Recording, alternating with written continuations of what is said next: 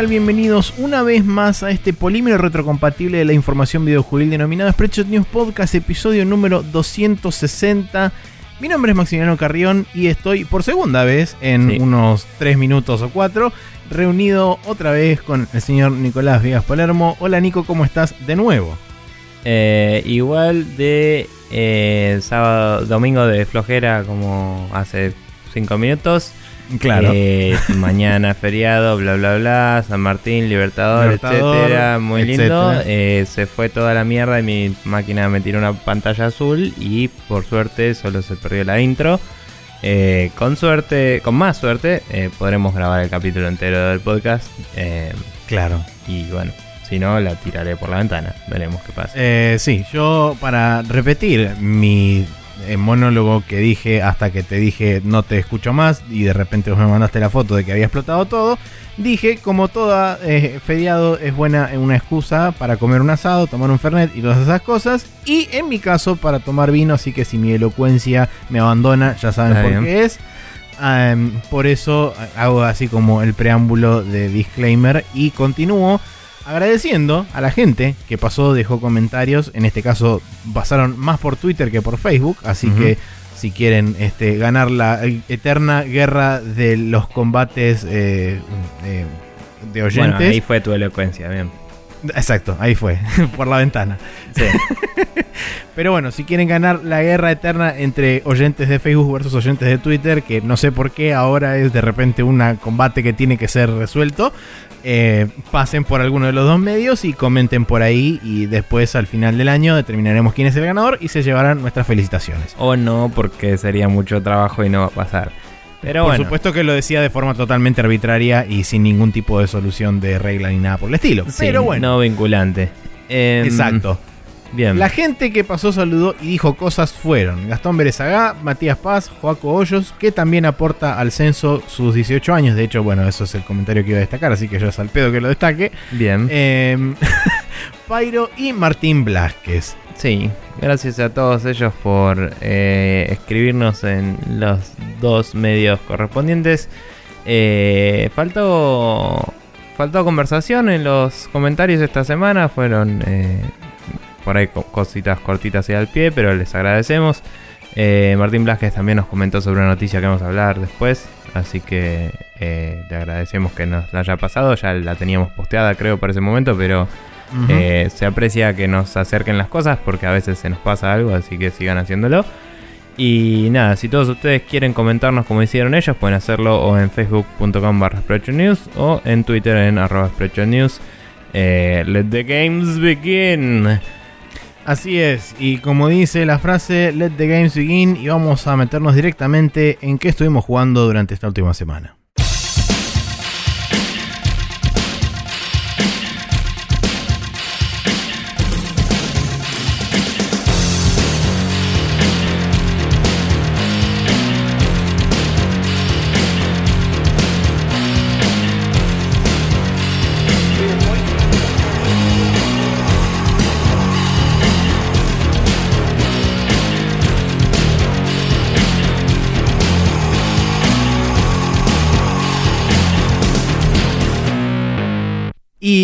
Aclarando el panorama, eh, Let the Games Begin también quiere decir que la guerra ha comenzado, así que eh, participen y eh, comenten y escríbanse y tírense con munición del estilo letrada.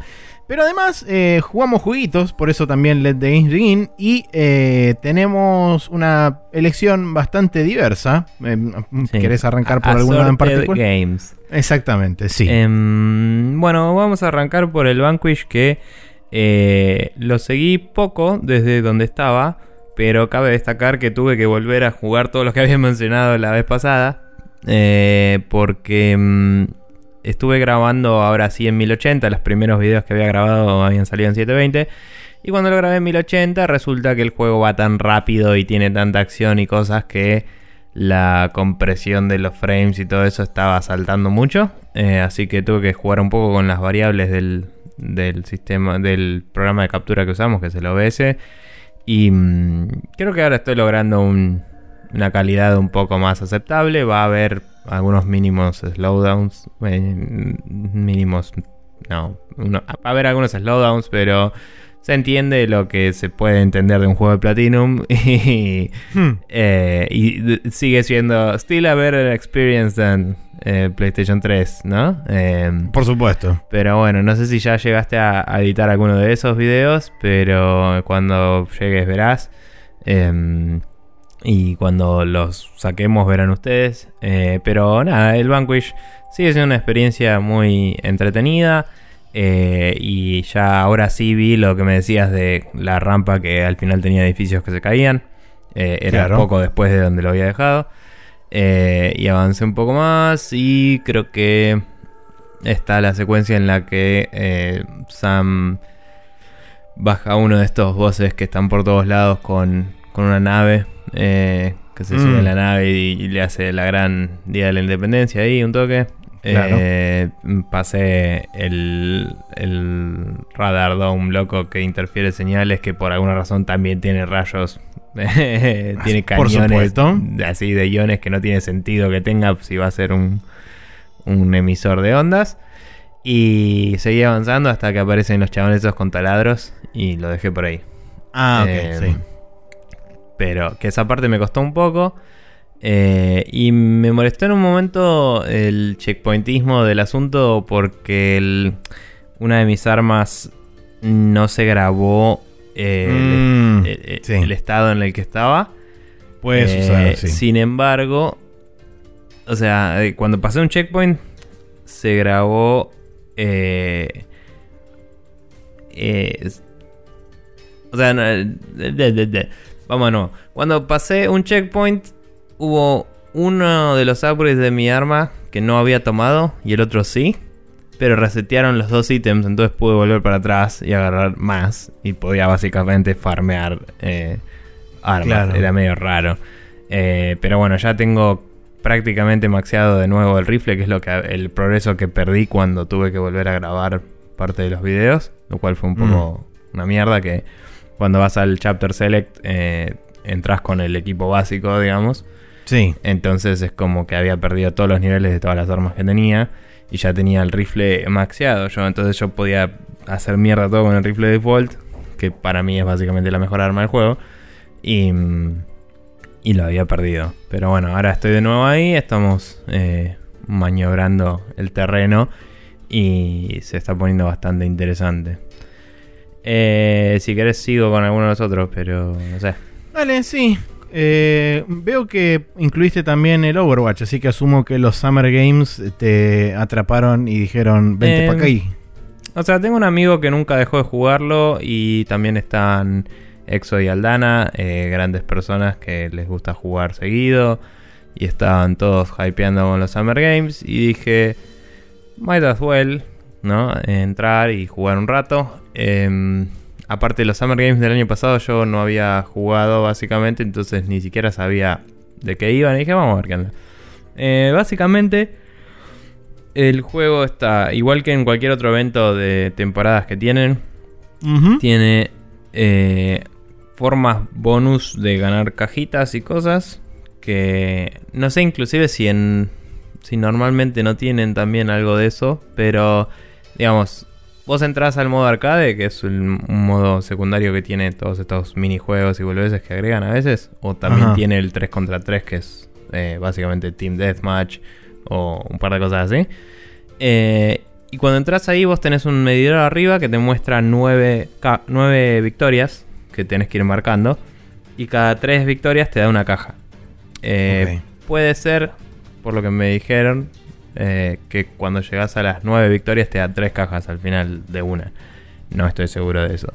Eso se resetea todas las semanas. O sea, durante la duración de los Summer Games eh, es un incentivo para volver y volver a jugar cada semana. Lo cual O me sea que parece lo, bastante... máximo, lo máximo que puedes obtener por semana son tres cajas. Eh, tre- O sea, es- esos tres checkpoints, no sé si el total de cajas es tres o es más, como decía, porque por ahí Ah, el último te da varias cajas. Ok. Pero de esa forma, vos podés obtener cajas también leveleando. Eh, o sea, cada nivel que pasás te regala una caja. Eh, ¿Y tenés que alguna garantía de que esas cajas tengan elementos del evento o las cajas vienen con cualquier cosa? Siempre está garantizado uno, eh, pero eso puede ser una etiqueta, una pelotudez o algo Claro, así. sí, sí. Eh, no sé si redujeron a cero o si eh, bajaron mucho eh, la chance de repetidos, que antes pasaba todo el tiempo y era lo más molesto que había. Sí, una de las noticias que había salido hace relativamente poco era que le iban Mm. a bajar la chance, creo que a cero o a extremadamente poco para que los casos Claro, de repetidos sean súper inusuales. Creo que lo que hicieron es directamente subir un cachito la chance de plata, que a veces te viene platita de in-game en la caja, y bajar a cero los repetidos porque ya era ridículo. O sea, aparte de las cosas repetidas se vendían por muy poquita plata y es tipo, para eso dame una pila de plata, que es uno de los ítems que te puede salir, es como un montón de monedas, Claro. que puede ser de distintos valores, pero... Y consulta, con esos ítems repetidos, ¿podés hacer algo? Tipo, ¿los podés No, vender? eh, ¿Los podés normalmente se cambian solos por plata.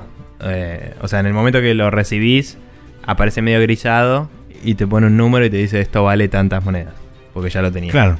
Eh, Entonces ya es como que te aporta a tu economía que vos con esas monedas puedes comprarte skins. Hay skins de creo que el mínimo costo es 70, 250 monedas. eh, no me acuerdo si había de 500, creo que no. Hay algunas de 1000 y las que son de los eventos o así más raras son de 3000.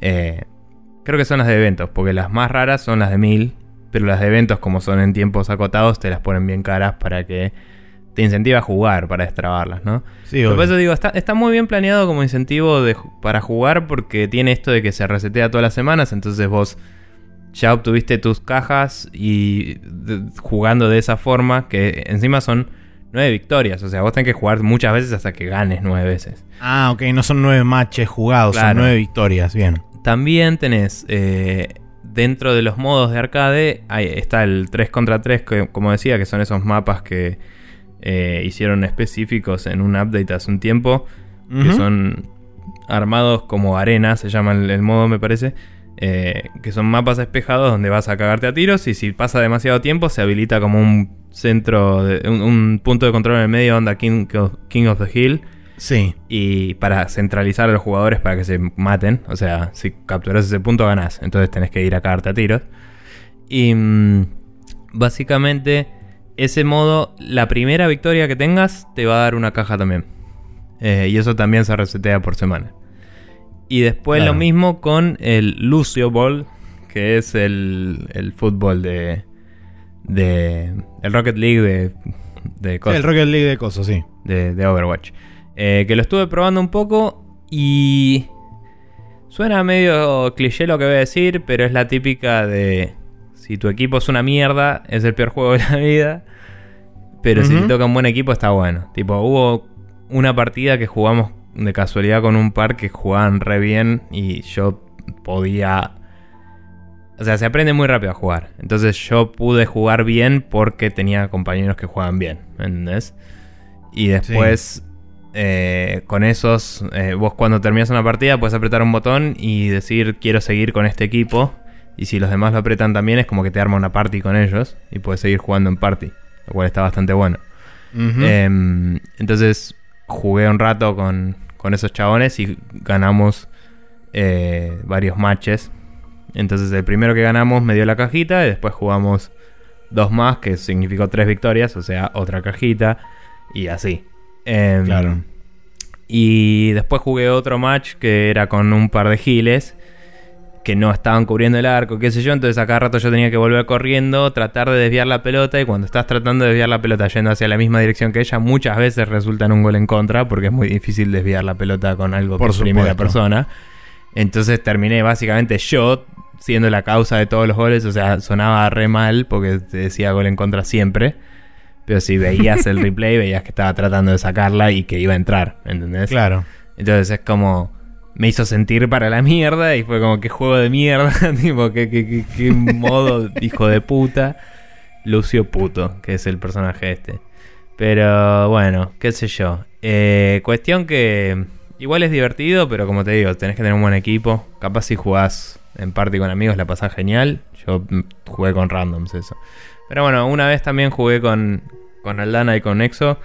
Eh, estuvimos jugando otro modo que no me acuerdo ahora el nombre, pero es básicamente random, random héroes. Eh. Cada vez que morís, respones como otro héroe distinto. Y eso está bueno Eso fue lo primero que jugué en esta vuelta de, de, volver a jugar al Overwatch. Y está bueno para ponerte al día con todo porque jugué los héroes nuevos, eh, había mapas nuevos en la rotación, o sea, me forzó a aprender todo de nuevo rápido. Y es un juego que, mal que mal, la memoria muscular está muy bien. O sea, es, es un juego que tiene muchas. Eh, mucho meta y muchas cosas que puedes aprender. Pero agarrar un personaje que ya había jugado, que eran la mayoría de los viejos, ¿viste? Y instantáneamente me acordaba que era cada cosa. son muy icónicos los personajes, están muy bien hechos y son muy fáciles de agarrar los controles. Entonces es como que al toque ya me sentía de nuevo. Le pifié en un par de cosas al principio, por ahí los mapas que no conocía me causaron algún problema cuando estaba leyendo una habilidad de un personaje que le, habían cambiado en un update desde que yo jugué. Entonces estaba leyendo a ver qué era mientras iba para adelante y me caí un pozo. o sea, directo. Eh, uno de los nuevos mapas salís y hay como una curva y si no doblaste morís. entonces yo estaba yendo para adelante manteniendo apretado un coso con el menú que te dice las descripciones de las habilidades y estaba Aldana diciendo no, no, no, no. Y de golpe me veo caer, digo, ah. Ups. Eh, pero bueno, nada. Eh, Fun Times y... Mm, nada, es un lindo juego para volver cada tanto el Overwatch y la estuve pasando muy bien, así que... Eh, no sé, a mí me pasa, viste, cuando juego juegos single player que duran un rato, me dan ganas de volver a jugar algo con amigos cada tanto porque es como hace mucho que no lo hago. entonces estuve jugando esto y el otro juego que hablaré después de que vos me cuentes un poco de los tuyos. Muy bien. Bueno, para continuar con este, la charla de la semana pasada, seguí jugando un poco más de Damascus Gear Operation Tokyo HD. Puedo dar un poco más de detalles al respecto, puntualmente con lo que, digamos, más dudas tenía yo y no te sabía asegurar demasiado, que eran, por ejemplo, el tema de los mapas. Los mapas están armados como si fueran laberintos que están en diferentes áreas bloqueados por paredes que no se pueden destruir y a partir de determinadas misiones como que te van habilitando determinadas zonas y le van cambiando un poco la forma, si bien lo que es el, blueprint original es siempre el mismo, a través de bloquearte diferentes accesos o diferentes este, pasillos, es como que la forma va, va, mutando, además de que te abren en particular en alguna que otra misión te abren, eh, digamos, la posibilidad de pasar a un área nueva que bueno, esa área también está armada de la misma forma y tiene los mismos eh, bloques tipo para formar laberintos y demás. Por el momento no, no tengo una, una, expansión total de cuántas, cuántas áreas tipo de esos laberintos hay.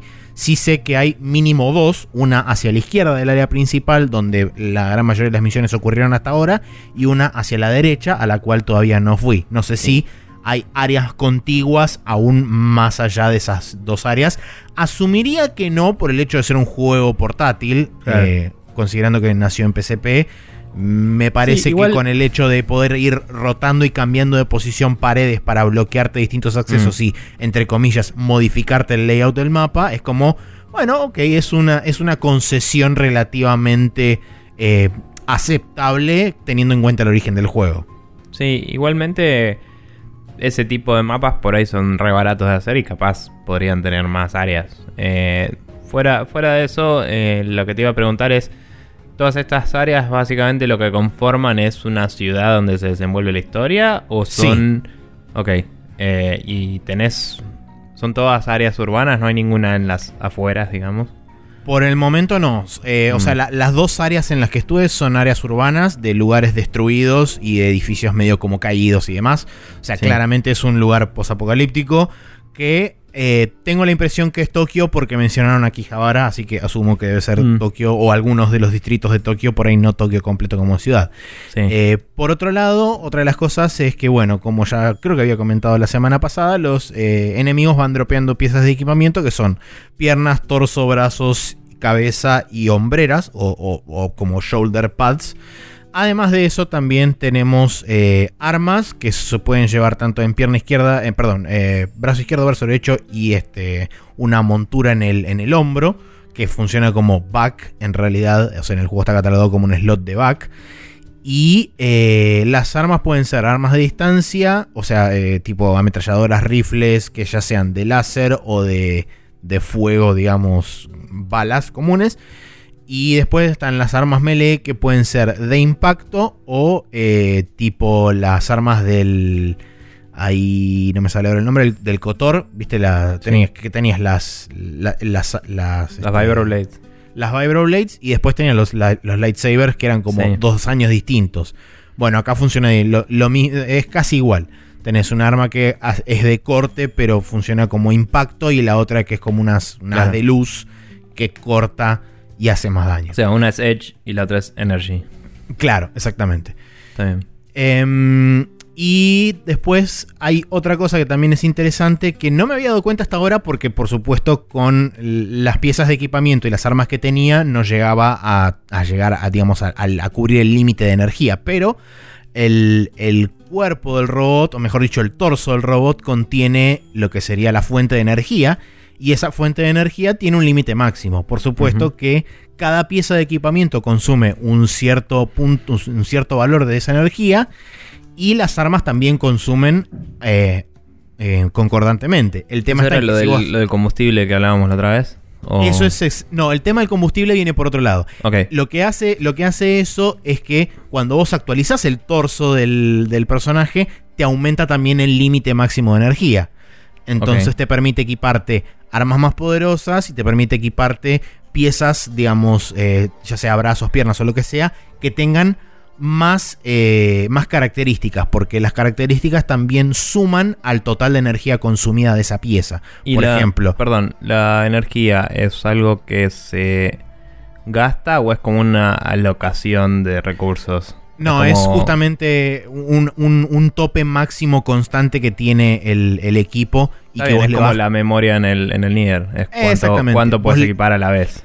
le vas literal. comiendo con, con distintos valores de equipamiento, le vas comiendo a ese número hasta llegar al máximo. Y si sobrepasas ese máximo, no podés iniciar la misión porque te dice, che, flaco, te no pasaste". arranca el roboto. Exactamente.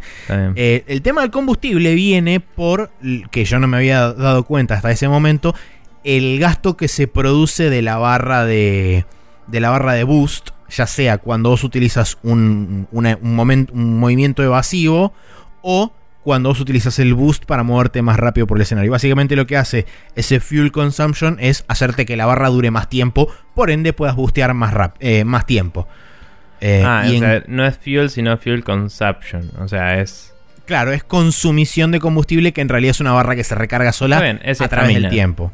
Es Es una, estamina. una su- una suerte de estamina metida en el sistema del juego. Bien. Em, pero la verdad que súper divertido, la, la estoy pasando recontra bien, así cagándome a palos con los mechas. Ya me ha pasado varias veces de que de repente, eh, por ahora no me ha pasado de que me disparen desde fuera de pantalla, pero sí me ha pasado de ver un chabón que se está preparando para tirar un super rayo gigante que cubre un cuarto de pantalla y decir, Sí. ah, me voy, lo dejo, o sea, me voy de la pantalla como diciendo, ah, seguramente se va a olvidar de eso y cuando vuelva, el rayo que sale de la nada de la pantalla viniendo de la misma dirección donde estaba Mm. el bicho y fue como, bueno, me cagó.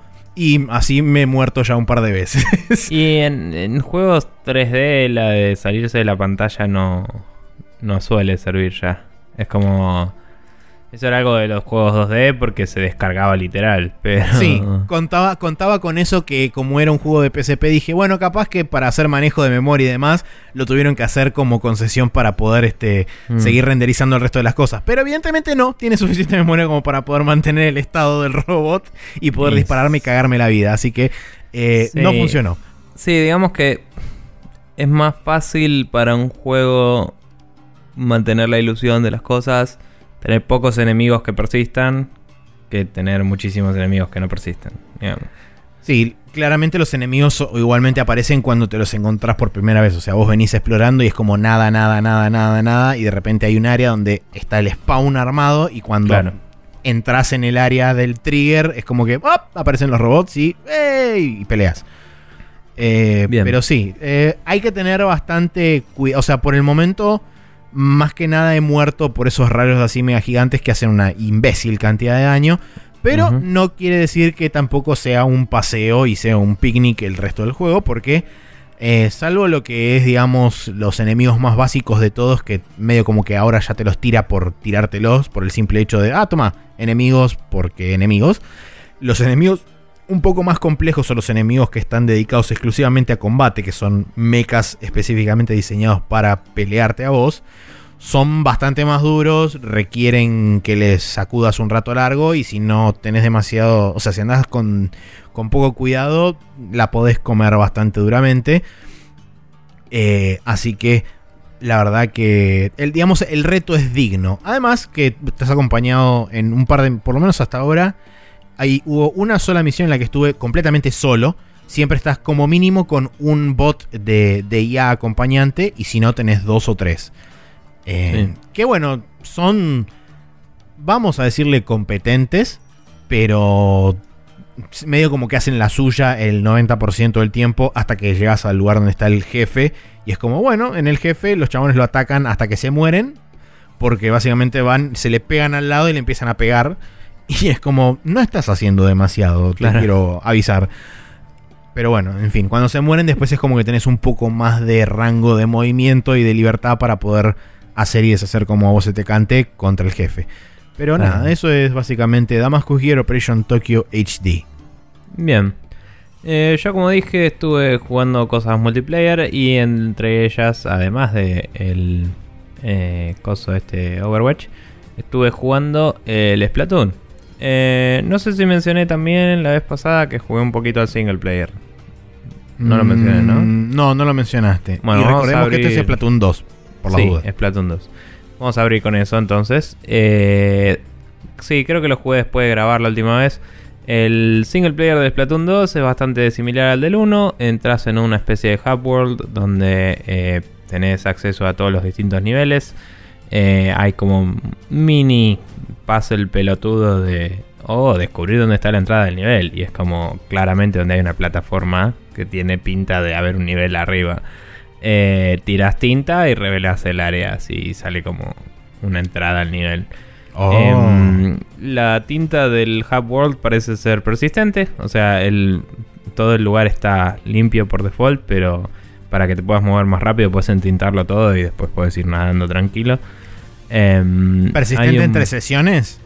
Eh, solo lo jugué una vez, pero cada vez que entraba y salía de un nivel eh, estaba ahí todavía. Y creo que inclusive volví al a lo que sería entre comillas el menú principal, que es como el Town Square ahí. Sí. Eh, bueno, en este caso es más como, como una especie de...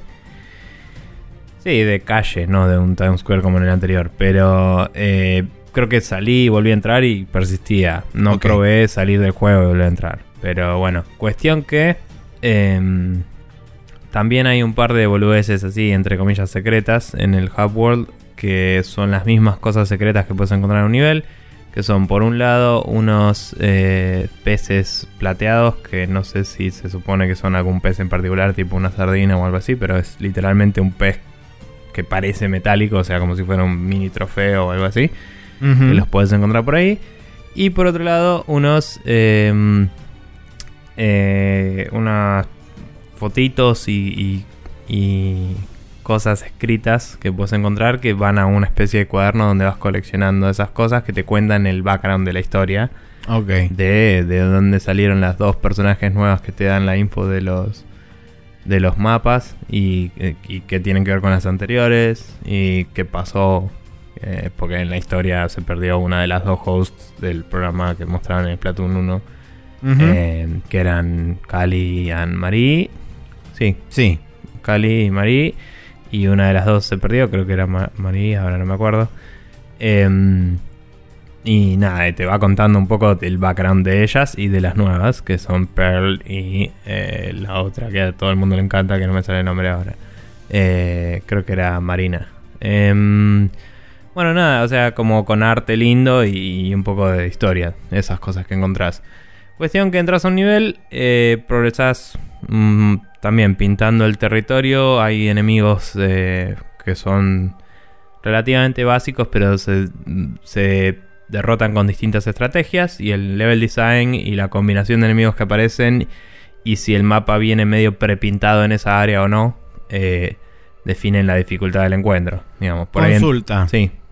¿Los mapas estos son específicamente diseñados para el single player Sí. o son versiones adaptadas de los mapas multiplayer? No, no, son mapas single player. eh, Que. O sea, es un modo single player hecho y derecho. Eh, Bien. Tengo entendido que es corto igual, pero son mapas con un lindo level design. eh, artísticamente copados. Bien. Muchos assets que. Pueden estar reusados en el multiplayer varios, pero no todos. Hay algunos específicos. O sea, es una campaña single player, digamos. Pero una campaña single player, bien videojuego de Nintendo. Como decía, Hub World, niveles, entras, haces cosas, salís y Claro. tipo, y de fondo había una historia, ponele. Em, pero bueno, nada, básicamente tenés que hacer lo mismo que en el 1, que es llegar hasta el final del nivel y agarrar un, un pescadito. Y cuando obtenés tres pescaditos, puedes ir al boss. Y Ganaste, eso. claro. Eh, obtuve dos de los tres y lo dejé ahí, tengo que seguir. Eh, después de vencer al boss, vas a la siguiente área. Creo que hay entre 4 y 5 áreas, no estoy seguro. Eh, y en todos los niveles puedes trabar todas estas cosas, ¿no? Eh, secretas, que están bastante bien escondidas, debo decir. O sea, el primer nivel... En el segundo nivel había agarrado todos los secretos y en el primero me faltaba uno y lo volví a jugar. Y estaba bastante, bastante oculto. Em. Ahora no me acuerdo, pero me parece que la UI medio te mostraba si... si... No sé si te mostraba que tenías dos de tres de una cosa, o si te mostraba específicamente cuál te había salteado, como el Mario que te muestra que tenés la primera monedita de la última, pero no la del medio, ponele. Eh, entonces sabes más o menos en qué parte del nivel debería estar. Eh, no me acuerdo en este momento si era así o no. Pero bueno, de cualquier forma, eh, es divertido, están muy bien diseñados los niveles. eh, y está piola. eh, es una buena forma de aprender las mecánicas también porque te van variando las armas y todo. Y tengo entendido que hacia el final de la campaña, como que si la ganás, te dan una versión especial. Que no sé si es solo estética, pero te dan como una versión que tiene que ver con las armas que usas del single player. eh, de una de las armas del multiplayer. Eh, creo que era de las dualis en particular. Entonces, tengo entendido que las mismas que las normales, pero se ven como las del single player, que son así medio cool y toda la bola. Eh, y no sé, por ahí te destraba algún ítem estético más así único. Y te dan unos tickets que son para. Para una especie de food cart que hay con un. Un. eh, camarón. Hay un camarón, un personaje que es un camarón que tiene. Ok. eh, te hace como tacos en un. En un food cart. As Y you do, u- sí. En vez de comprarle con plata, se lo compras con eh, estos tickets. Y esos, eh, esas cosas que puedes comprar te dan bonuses de experiencia y eso. Entonces, eh, los puedes canjear para que te dé más experiencia y puedas eh, levelear más rápido en el multiplayer. Que ponele que sos una persona que juega todo el single player antes de jugar al, multiplayer. eh, me parece una movida bastante buena porque es- para el momento que empezás ya sabes jugar, digamos. Entonces levelear Claramente. te va a permitir destrabar armas y todo más rápido. Eh, o sea, me parece una buena forma de balancear eso. Y si venís del multiplayer y jugás al single player, es una linda recompensa para alguien que dice, ah, lo voy a probar a ver qué onda. Y después resulta que, che, de paso me ayudó a levelear más en el multi. Eh, que también te va a dar más y más armas. Cada vez que leveleas te va destrabando nuevas armas, ¿no? Por Así supuesto. que me parece bastante copado. Fuera de eso, probamos el Salmon Run el otro día con. eh, con Christian MH, eh, Noid, eh, Celdita y un amigo mío eh, llamado Beto, eh, el cual es amigo de Noid también. Y nada, jugamos. eh, se puede jugar de a 4 nada más, así que nos turnamos un poco porque tenemos 5. y jugamos usando Discord porque no íbamos a usar la app de Nintendo esta. Eh, que se puede obtener en el store paralelo de Android que hay, viste, la de. eh, no me sale el nombre ahora. APK Mirror, que es un store donde se pudo conseguir en su momento el Pokémon Go antes que salga y cosas así. Es un lugar donde se- los developers suben builds de los de las distintas apps verificadas y legales y todo. Eh. Quise decir y coma legales. O sea, separado. Eh, o sea, e- es la app posta, pero te la puedes bajar aunque no esté publicada en el store de Google. Em, la tengo, la le- tipo, pensé que era necesario para armar una party, pero no, es necesario para armar la, el voice chat. eh, si quieres usarlo. Eh, y lo que tiene de loco ese voice chat es que, por lo que me contaban los pibes, si vos tenés un room con más de cuatro personas y juegan multiplayer y se separan eh, en distintos equipos, como está conectado al juego, sabe, te, divide el voice chat en, los equipos. O sea, solo puedes hablar con los de tu equipo. Y cuando termina la partida te lo vuelve a unir. Entonces es como que te lo manejas solo. Eso, eso está bastante interesante. Lástima que hay que conectar 700.000 cosas y es imbécil. Eh, en vez de eso usamos Discord, nos cagamos risa, jugamos el Salmon Run. El Salmon Run es el básicamente el Horde Mode de Splatoon 2. Eh, vos tenés que derrotar oleadas de enemigos, que son tres nada más en cada partida, o sea, son partidas cortas. Eh, y cada vez que terminas una partida, le peleas un poquito y la siguiente va a ser más difícil. O sea, va siendo incrementalmente más difícil, pero son solo tres oleadas, lo cual lo hace más. un compromiso menos. Eh, menos.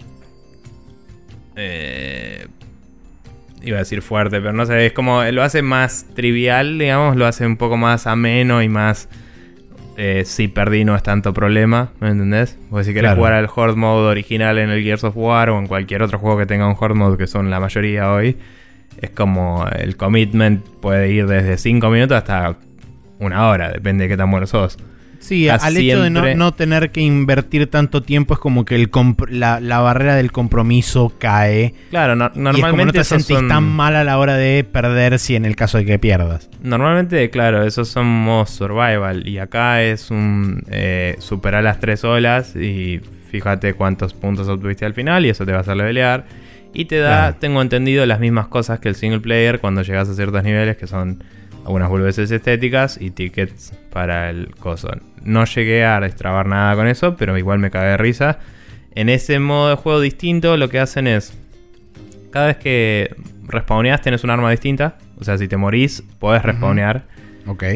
Eh, perdón, vamos de nuevo. Tenés las tres oleadas. En cada oleada vienen enemigos y entre esos enemigos hay voces. Vos lo que tenés que hacer es matar a esos voces y esos te dropean unos huevos locos de, de salmones eh, que los tenés que meter en una canasta. Tenés que llenar una cuota, o sea, cada oleada te dice, para superar esta oleada necesitas tantos huevos. Entonces, vos podés quedarte como un pelotudo matando enemigos normales y se termina el tiempo y eh, no llenas no la Claro. Eh, entonces, esa oleada la perdés y se termina el juego. bien, si lográs pasar la oleada, las tres oleadas, no, perdón, la primera o la segunda, una oleada. Eh, empezás la siguiente con otra arma. Ahí es cuando te cambia de armas. Ah, ok. Ahora, la rotación de armas es así. Vos, cuando entras al Salmon Run, hay un set de armas. Te dicen, este es el set de armas de esta sesión de Salmon Run. Y todos van a pasar por una de las armas. O sea, vos empezás eh, con una. En la segunda oleada vas a tener otra. Y en la siguiente vas a tener otra distinta. Eh, en realidad, bueno, hay una que no vas a probar porque son cuatro personas y tres oleadas nada más. Pero se va rotando como eh, quién tiene qué. Claro. Y entonces por ahí en una te toca hacer un, un rol más de snipear, en otra un rol más de soporte, de ir pintando el piso para que pueda moverse más rápido la gente. Depende de qué arma tenés. Si tenés el rodillo, te conviene pintar el piso y hace que todos vayan más rápido, ¿viste? También te convierte en un personaje más melee mientras que los demás pueden por ahí tener más rango o más repetición para limpiar oleadas de enemigos. Eh, está bastante bueno porque te hace probar todas las armas también y te hace armar estrategias y te hace colaborar de una forma bastante intensa. Em, este modo solo se puede jugar cuando a Nintendo se le canta el culo. O sea, es, está habilitado en ciertos momentos y es como, mm. bueno, hoy es día de Salmon Run y durante todo ese día el set de armas es uno. O sea, cada vez que te metas a jugar van a ser las mismas armas. Lo cual puede resultar una paja si jugas mucho, pero eh, que uno diría, bueno, puedes no jugar mucho. Pero es bastante adictivo, o sea, nos metimos y le damos replay todo el tiempo. Por esto del bajo commitment, ¿no? Es como... Claro, sí. Uy, no fue mal, juguemos de nuevo y capaz nos va bien. Total, son 10 minutos. Bueno, dale. Pim. Y jugás y después te va bien y es como, eh, nos fue bien, vamos de nuevo. y así. Y nada, le dimos como una hora y media seguida con ganas y nos cagamos de risa. Eh, Está muy, divertido.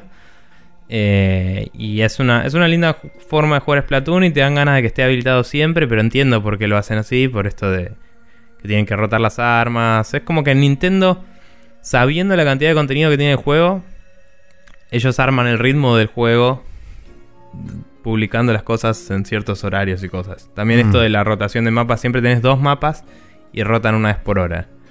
Entonces es como, no llegas a cansarte de algo porque no podés. tipo, no te dan el tiempo suficiente para cansarte. claro. Y, y parece que no, pero, o sea, si jugaras todo el tiempo seguido vos y pudieras elegir lo que quieras, te vas a aburrir rápido de todo. Pero si te dan ciertas opciones durante ciertos tiempos, es como que las aprovechás al mango y después pasas a otro set de opciones así. Y todas las combinaciones posibles son un montón. Entonces, es bastante inteligente lo que están haciendo. Entiendo cómo puede ser frustrante y entiendo cómo uno puede pensar, dame todo, es mi juego, déjame jugarlo con lo que quiera. Mm. Pero me parece que es más válido de lo que la opinión pública le eh, dice, ¿entendés? O sea, me parece que es mejor así que si no fuera así. Eh, eh, Sí, le caen, por ahí le caen más pesadamente por el hecho de que Nintendo está, entre comillas, regulando el acceso al contenido, pero claro, lo hace pero es en- una en- decisión consciente que me parece Claro. que es mejor para el juego de lo que la gente cree. Eso es lo que digo. Sí, sí. Eh, nada, la verdad es muy divertido y mm, tengo ganas de volverlo a jugar cuando se pueda. No, no, no me fijo cuándo es y eso creo que en la app te dice. O sea, sí, cuando hay Salmon Run y creo que inclusive te dejan ver las, las rotaciones de armas y cosas así. Así que tengo que chusmear más la app, quizás. Em, pero nada, está, está muy bueno, la verdad. Bien. Eso. Bueno, y yo finalmente eh, sucumbí ante la presión social y me compré el Sonic Mania en PlayStation 4. Digo finalmente sucumbí porque lo tengo precomprado en PC. Eh, Mm. Aprendan chicos, no precompren juegos. Yo he sido una vez más una víctima del hype. Podrías Eh, haber pedido reembolso porque de los pre-orders te dejan hacer reembolsos. Sí, gratis, yo sé, pero la verdad que después de haber jugado, o sea, pensaba hacerlo, pero después de haber jugado el, el tiempo que jugué en Play 4 fue como, no, ¿sabes qué? Sí, se merece la, la doble Lo voy a compra. comprar de nuevo. Exacto. Eh, eh, como dije, eh, Sonic Mania, la verdad que es un juego que es hermoso y se nota la cantidad de amor que tiene encima. Sobre todo, tanto de Christian Whitehead como de Headcanon como de Pagoda Games. Son los tres, digamos, desarrolladores principales de, de esta nueva, de esta nueva iteración de lo que sería la franquicia clásica de Sonic porque es un juego que realmente está hecho y está pensado y habiendo leído un poquitito más sobre la tecnología que hay detrás del juego, eh, no podía ser de otra forma porque está construido con un motor propietario de Christian Whitehead que se llama Retro Engine, donde la limitación máxima es que el, ju- el- el engine ofrece todas las herramientas disponibles que tendría una consola de, 38, de 32 bits. De ahí para abajo. Y es como, bueno, ok, entonces es sumamente entendible la gran cantidad de cosas que suceden en pantalla. Pero realmente se ve de puta madre. La, la- digamos, esencialmente la estructura del juego es, vos tenés un primer stage de lo que no son las áreas 100% nuevas. Tenés el primer stage que tiene, eh, digamos, los rasgos más característicos de las áreas originales. Como Sí. por ejemplo, Green Hill Zone arranca exactamente de la misma forma. Pero O a medida que uno va... hay un loop y la florcita y ese. Exactamente. Sí. Eh, cuando, cuando más te vas adentrando dentro de lo que es el primer nivel, empezás a ver las diferencias. Es un, es un juego donde hizo crecer muchísimo la verticalidad de cada uno de los niveles. O sea, tiene muchísimo, pa- para, eh, muchísimo para explorar hacia arriba y muchísimo para explorar hacia abajo. Eh, tiene agregados, por supuesto, de lo que son los power-ups y demás de eh, juegos anteriores. Puntualmente toma mucho de lo que es el Sonic 3 y Sonic and Knuckles, porque está el Flame Shield, está el Bubble Shield, está el, el Thunder Shield, que es el eléctrico que atrae las, eh, las Sí, los rings los hacia rings. vos. Eh, y después tiene también un par de un par de agregados interesantes, como por ejemplo el clásico monitorcito, pero con en vez de una moneda, perdón, con un anillo eh, dorado, es un anillo azul. Y cuando vos lo agarrás, ese anillo azul lo que permite es que en vez de cuando te pegan desparramar exactamente la cantidad de, de, de- de rings, de anillos que tenés, los, los junta en 10 unidades y hace anillos gigantes. Entonces, por ejemplo, eh, tira, en vez, si vos tenés 100, an- eh, 100 anillos en, Tira en 10 Sonic, anillos grandes. tira 10 anillos grandes, exactamente, en vez de tirar 100 anillos por la pantalla. Ujú, Lo cual sucede, porque realmente cuando te pegan y tenés muchos anillos, salen muchísimos anillos. sí. Yo creo que debe ser la cantidad total de anillos que salen. Y después tiene pelotudeces que son propias de el poderío que, tiene la de- que tienen las consolas actuales, que es como por ejemplo cuando Sonic gira en un loop, eh, no, no tiene digamos las ocho posiciones que tiene en Mega Drive o que tenía en el Sonic CD, sino que es un loop continuo con una animación fluida que corre digamos... em, Claro. Interpoladamente en cada uno de los frames, porque corre a 60 FPS clavado durante todo el juego. Entonces es como, ay, mira qué lindo y qué dinámico y qué todo pelotudo así hermoso se ve. Eh, también teniendo en cuenta que es todo pixel art, es- los píxeles se alinean perfectamente con la grilla del monitor barra tele que tengas. Por ende, si lo estás viendo en 1080p, estás viendo realmente mm, 1080, o sea, 1920 por 1080 píxeles. Y el, el engine este soporta 4K, no en no sé en PC porque no tengo la versión de PC todavía, pero Ajá. en Play 4 soporta Play 4 Pro y de vuelta los píxeles se alinean con la grilla 4K de la tele, o sea que puedes ver pixel art en 4K que es increíblemente pelotudo, pero se puede. Eh, muy bien. No sé cómo se debe ver eso, se debe ver increíble seguramente. Em, escuché de. O sea, debe ser un upscaling lógico con un shader o algo. Y escuché de Tony que en la Switch tenía un poco de delay jugarlo en, en la tele. Eh, que imagino que debe ser por esta, para hacer este upscaling pixel perfect. Que debe ser llevar un, un cachito de proceso más. La verdad que yo Eh, no noté ningún tipo de delay en la versión de Play 4. No, así obvio, que- la, la Play tiene suficiente poder para hacer eso sin problemas. No digo que la Switch no lo tenga, pero digo capaz no está optimizado para esa arquitectura de... de- Puede ser. También en la Switch había, había habido comentarios sobre que el home button y alguno que, algún que otro botón del, del control cuando estaba en, en handheld mode, no, en handheld mode no, cuando lo tenías en, en docked, es como que o tardaba mucho en responder o no respondía. De hecho, ya dijeron que están laburando en un parche para los, los problemas que están teniendo, digamos, al- alrededor de todas las consolas, que no sé cuáles serán en el resto de las consolas, pero puntualmente en Switch sé que había tenido un par de inconvenientes el juego. Pero en líneas generales eh, se nota que es una, una construcción hecha con la más absoluta pasión de parte de todos los involucrados. Porque... Y realmente me hace preguntarme si un poco lo que dijo Tony también, el hecho de decir, muy probablemente este juego haya nacido como una suerte de, en líneas generales, eh, remake de todo lo de todos los Sonic viejos con alguna que otra cosita en el medio y habiendo visto la recepción que tuvieron los primeros trailers fue como bueno ok expandamos un poco el scope de esto y gracias a eso me parece que lograron introducir un par de áreas nuevas que ya de hecho yo vi eh, dos áreas nuevas. La primera es Studiopolis que es la que te mostraron en casi todos los trailers que es esa versión pseudo Casino Night Sí. mezclado con un poco de Spring Yard, que es el del Sonic 1. O sea, tiene un poco de todas las Casino Zones de todos los Sonics, mezclado con cosas originales y con mucho homenaje, digamos, a lo que son otras franquicias de Sega. Por ejemplo, hay una camionetita estacionada en un determinado lugar que se llama Hornet y tiene los colores del auto del Daytona. Y es como, ah, ahí entendí. Eh, Muy bien. Y tiene todo ese tipo de, de referencias a otra, a otros, este, a otras franquicias de Sega, más que nada de lo que son los arcades viejos de Sega. Eh, y la segunda área a la que llegué fue Press no sé cuánto, que tiene una mezcla entre Quartz Quadrant de, eh, Sega, de Sonic CD, mezclado con un poco de Lava Reef, mezclado con un poco de em, otras dos o tres áreas de Sonics anteriores. Es como que toman Vamos a hacer cuenta conceptual- que eso significó algo para mí, pero Sí. sí. toman conceptualmente eh, cosas de varias otras zonas de Sonics anteriores y componen algo nuevo en base a eso. Claro. Y la verdad que en cuanto a diseño, en cuanto a level design, en cuanto a estética, está todo perfectamente acompasado con el resto. O sea que no se siente fuera de lugar eso que hicieron nuevo, sino que se siente realmente como que fuera parte del canon, si querés, de lo que son los juegos clásicos de Sonic. Eso es algo que realmente me, me fascinó del, del juego. Y algo que todo el mundo realmente aplaude y yo también aplaudo junto con el resto de la gente son todas las boss battles.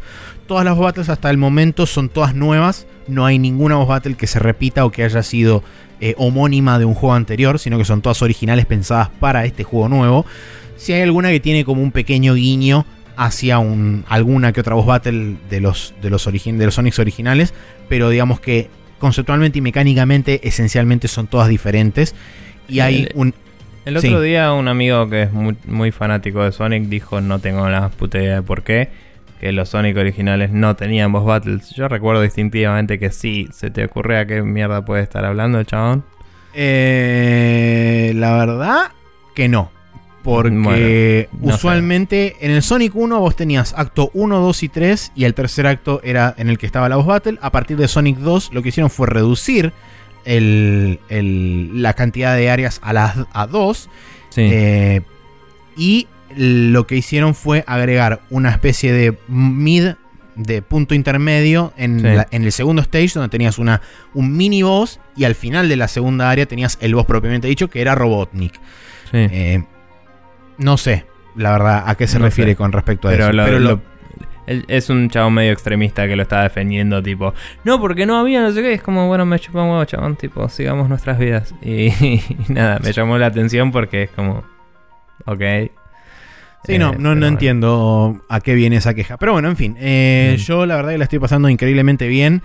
Entiendo la queja por ahí de algunos de decir es mucho de lo mismo por el hecho de tener repetidos varios de las áreas o de las zonas clásicas de los Sonics anteriores. Sin embargo, eh, yo concedo el hecho de que no están calcadas igual uno a uno, sino que eh, si bien tienen, como dije antes, segmentos los cuales están, sí, exactamente iguales trasplantados del juego original a Sonic Mania, el resto de lo que está alrededor está repensado, está expandido, está mejorado. O sea, hay, hay laburo realmente, hay mucho laburo puesto ahí. No es que simplemente hicieron copy-paste de los Sonics anteriores y metieron dos o tres áreas nuevas en el medio. O sea, realmente hubo un laburo detrás de verdad y, y se nota mucho. Bien. Así que bien. Eso fue Sonic Manía, lo estoy grabando, así que va a terminar saliendo en algún momento en el canal de YouTube. Bien. También eh, ya habrá más anuncios al final del programa sobre cómo viene la cron- el cronograma de, de lanzamientos de eh, nuestro canal de YouTube. Así que esténse atentos por ahí. Pero ahora nos vamos a ir a charlar un rato sobre las noticias que estuvieron saliendo esta última semana de la industria de los jueguitos en el Rapid Fire.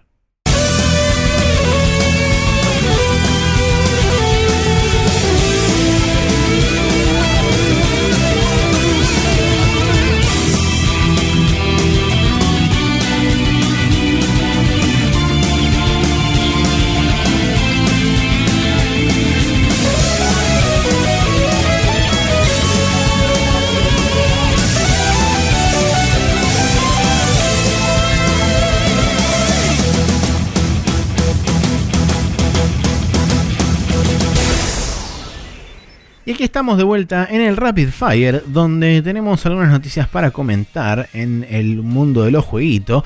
La primera noticia dice que vaya a saber uno por qué razón, durante varios días estuvo disponible la posibilidad de comprar la moneda premium de Destiny en Steam. Esto se llama Destiny Silver. Eh, por alguna razón que Destiny nunca 1, se ha aclaramos. Sí. de Destiny no sabemos porque potencialmente podría ser moneda agnóstica porque dice Destiny Silver el Sí, screen vos cap. decís que por ahí tu cuenta te acarrea, puede ser. puede ser no lo sé. Pero bueno la cuestión es que Bungie alegó que esto es un error pero no dieron más detalles al respecto. Y las especulaciones por supuesto corrieron como reguero de pólvora de por qué apareció esto en Steam de por qué permitían comprarlo y qué sé yo Eh, no hay mucho más detalle al respecto simplemente el hecho de que podías acceder y podías comprar estas cosas Sí. que para colmo, encima, cuando vos eh, los comprabas, no te aparecían en tu inventario, sino que te aparecía un token vacío en el inventario que aparentemente representaba la- el otorgamiento de esa moneda virtual premium de Steam. O sea que evidentemente no estaba implementado del todo este sistema, pero nadie sabe por qué existe, porque si me dijeras que es para Destiny 1, eso quiere decir entonces que habría un port de Destiny 1 pensado para PC o una versión para PC que saldría en algún momento. Si esto es plataforma agnostic, significa que entonces habría la posibilidad de que salga Destiny 2 en Steam también, además de en, en Battle.net, que vamos a hablar después de Battle.net. Mm, No sé, eh, yo lo que pensé que por ahí podría estar pasando son dos cosas. Una sería que en algún momento iba a salir en Steam y después decidieron lo sacamos por eh, Battle.net y Es posible. simplemente algún boludo le dio clic a donde no tenía que darle y ya estaba implementado a medias como decías y salió eso. Eh, y otra es que tengan una herramienta que también es posible, una herramienta medio abstraída para publicar cosas a stores y estuvieran tratando de de ver cómo vender el silver por el store de Battle.net o lo que sea Ajá. y en el drop down de en qué store querés publicar esto eligieron el que Steam no y a la mierda. Porque, que no sé, siendo un publisher así de grande es muy probable que tenga sus propias herramientas de generar una entrada en un store, ¿no? De sí. como para decir generar rápido las cosas para vender a PlayStation y a Xbox y a Nintendo y todo. Imagino que deben tener algún tipo de sistema así. Pero uno o el otro igual me parece una pelotudez atómica que haya pasado esto. Me parece que... eh, inclusive si fuera el caso este de la herramienta es como que es tan simple como decir este juego solo está disponible en estas plataformas y no te dejaría elegir una en la que no está. Es Claro. como- no, no entiendo, no entiendo.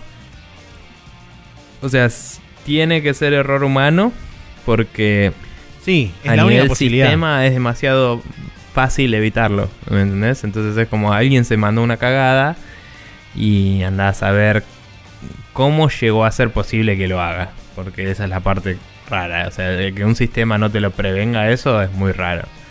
Sí, Eh, sí, realmente un- sí.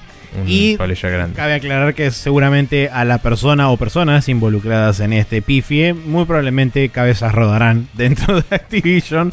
Porque No me parece, o sea, no me parece tan grave como otras cosas que han pasado. Eh, Pero No genera un- una expectativa que realmente no está ahí. O sea, por Sí, el momento sí. por lo menos no existe la posibilidad alguna real de que ni Destiny 1 ni Destiny 2 lleguen a Steam. Pero digamos, eh, no es que. O sea, por, por ahí rajan a alguien si, si es una persona que la cagó en particular y lo que sea. Pero no es algo que haya dado una. En general, cuando rajan a alguien inmediatamente es porque hubo una cagada que se mandaron que directamente anunciaron algo que no tenían que anunciar. eh, Sí, fue algo más grosero, tal se- cual. Tipo, se, se dijo algo eh, públicamente que iba en contra de las políticas de la compañía. O sí, o alguien bardeó abiertamente a otra persona. O sea, cosas de opinión pública que repercuten sobre la empresa. Si esto es un pifie, eh, tipo, aun si es culpa de una persona en particular, no es necesario, a menos que esa persona sea reincidente y no valga la pena en la empresa mantenerla, digamos. Eh, Sí. no sé, no Sí, sé si cierto. van a rajar a alguien, no sé si si lo hacen, si va a ser público, porque como decía, esto no es algo que tenga llegada al público de por qué está pasando, solo fue algo que pasó. Entonces no nos vamos a enterar de cuál Sí, es la consecuencia. lo, lo, digamos, más loco de todo este asunto es que, por supuesto, salió.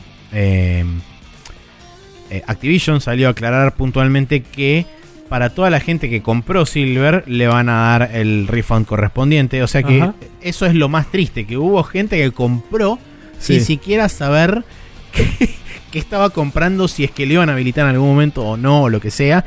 Hubo gente que fue y puso plata de verdad en comprar esto que le daba nada, básicamente. Capaz eran especuladores pensando en. Mirá si. O sea, con toda la economía loca que hay en Steam. Tipo, mirá si tenés un recurso finito que no sirve para absolutamente nada más que para venderse dentro del store de Steam. ¿Me entendés? O sea, Claro, podría ser plata literal. ¿Me entendés? Así. Sí, sí, sí, sí, Onda. claro. Como los earbuds de Apple en su momento, pero. pero más análogos. Nada, re loco. Pero bueno, em, por otro lado tenemos que Sony hizo un anuncio así de guárdense la fecha de que el 30 de octubre a las 12 pm en nuestro país Argentina va a estar el, eh, media briefing de eh, la Paris Games Week. Eh, esto el año pasado creo que había pasado a principios de noviembre.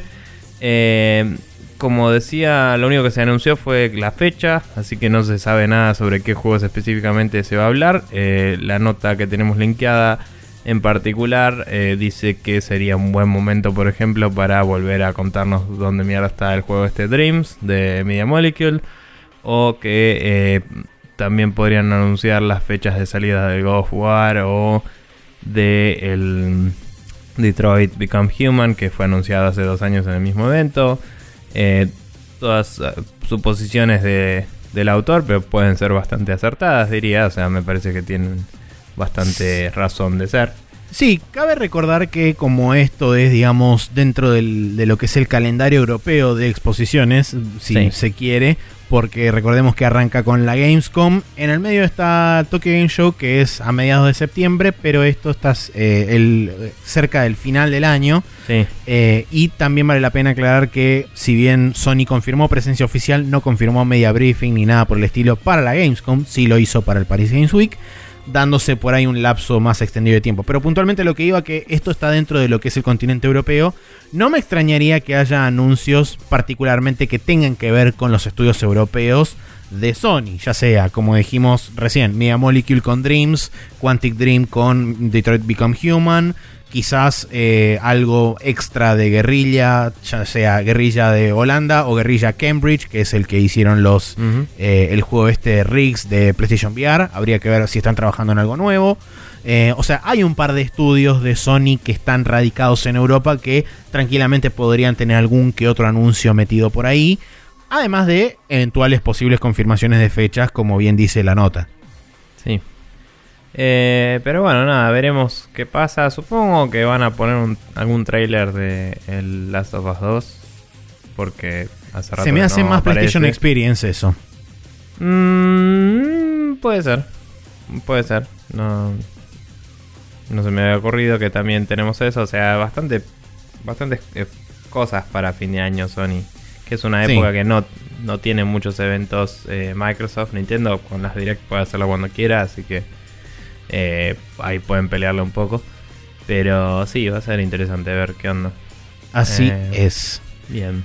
Bien, siguiente noticia, como mencionamos eh, anteriormente, Blizzard se da cuenta de que nadie dejó de llamarle Battle.net a Battle.net y decide renombrarlo como Battle.net nuevamente.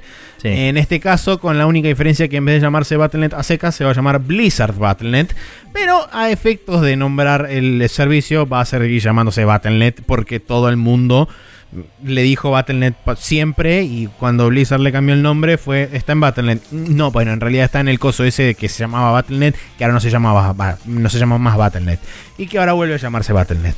Bien.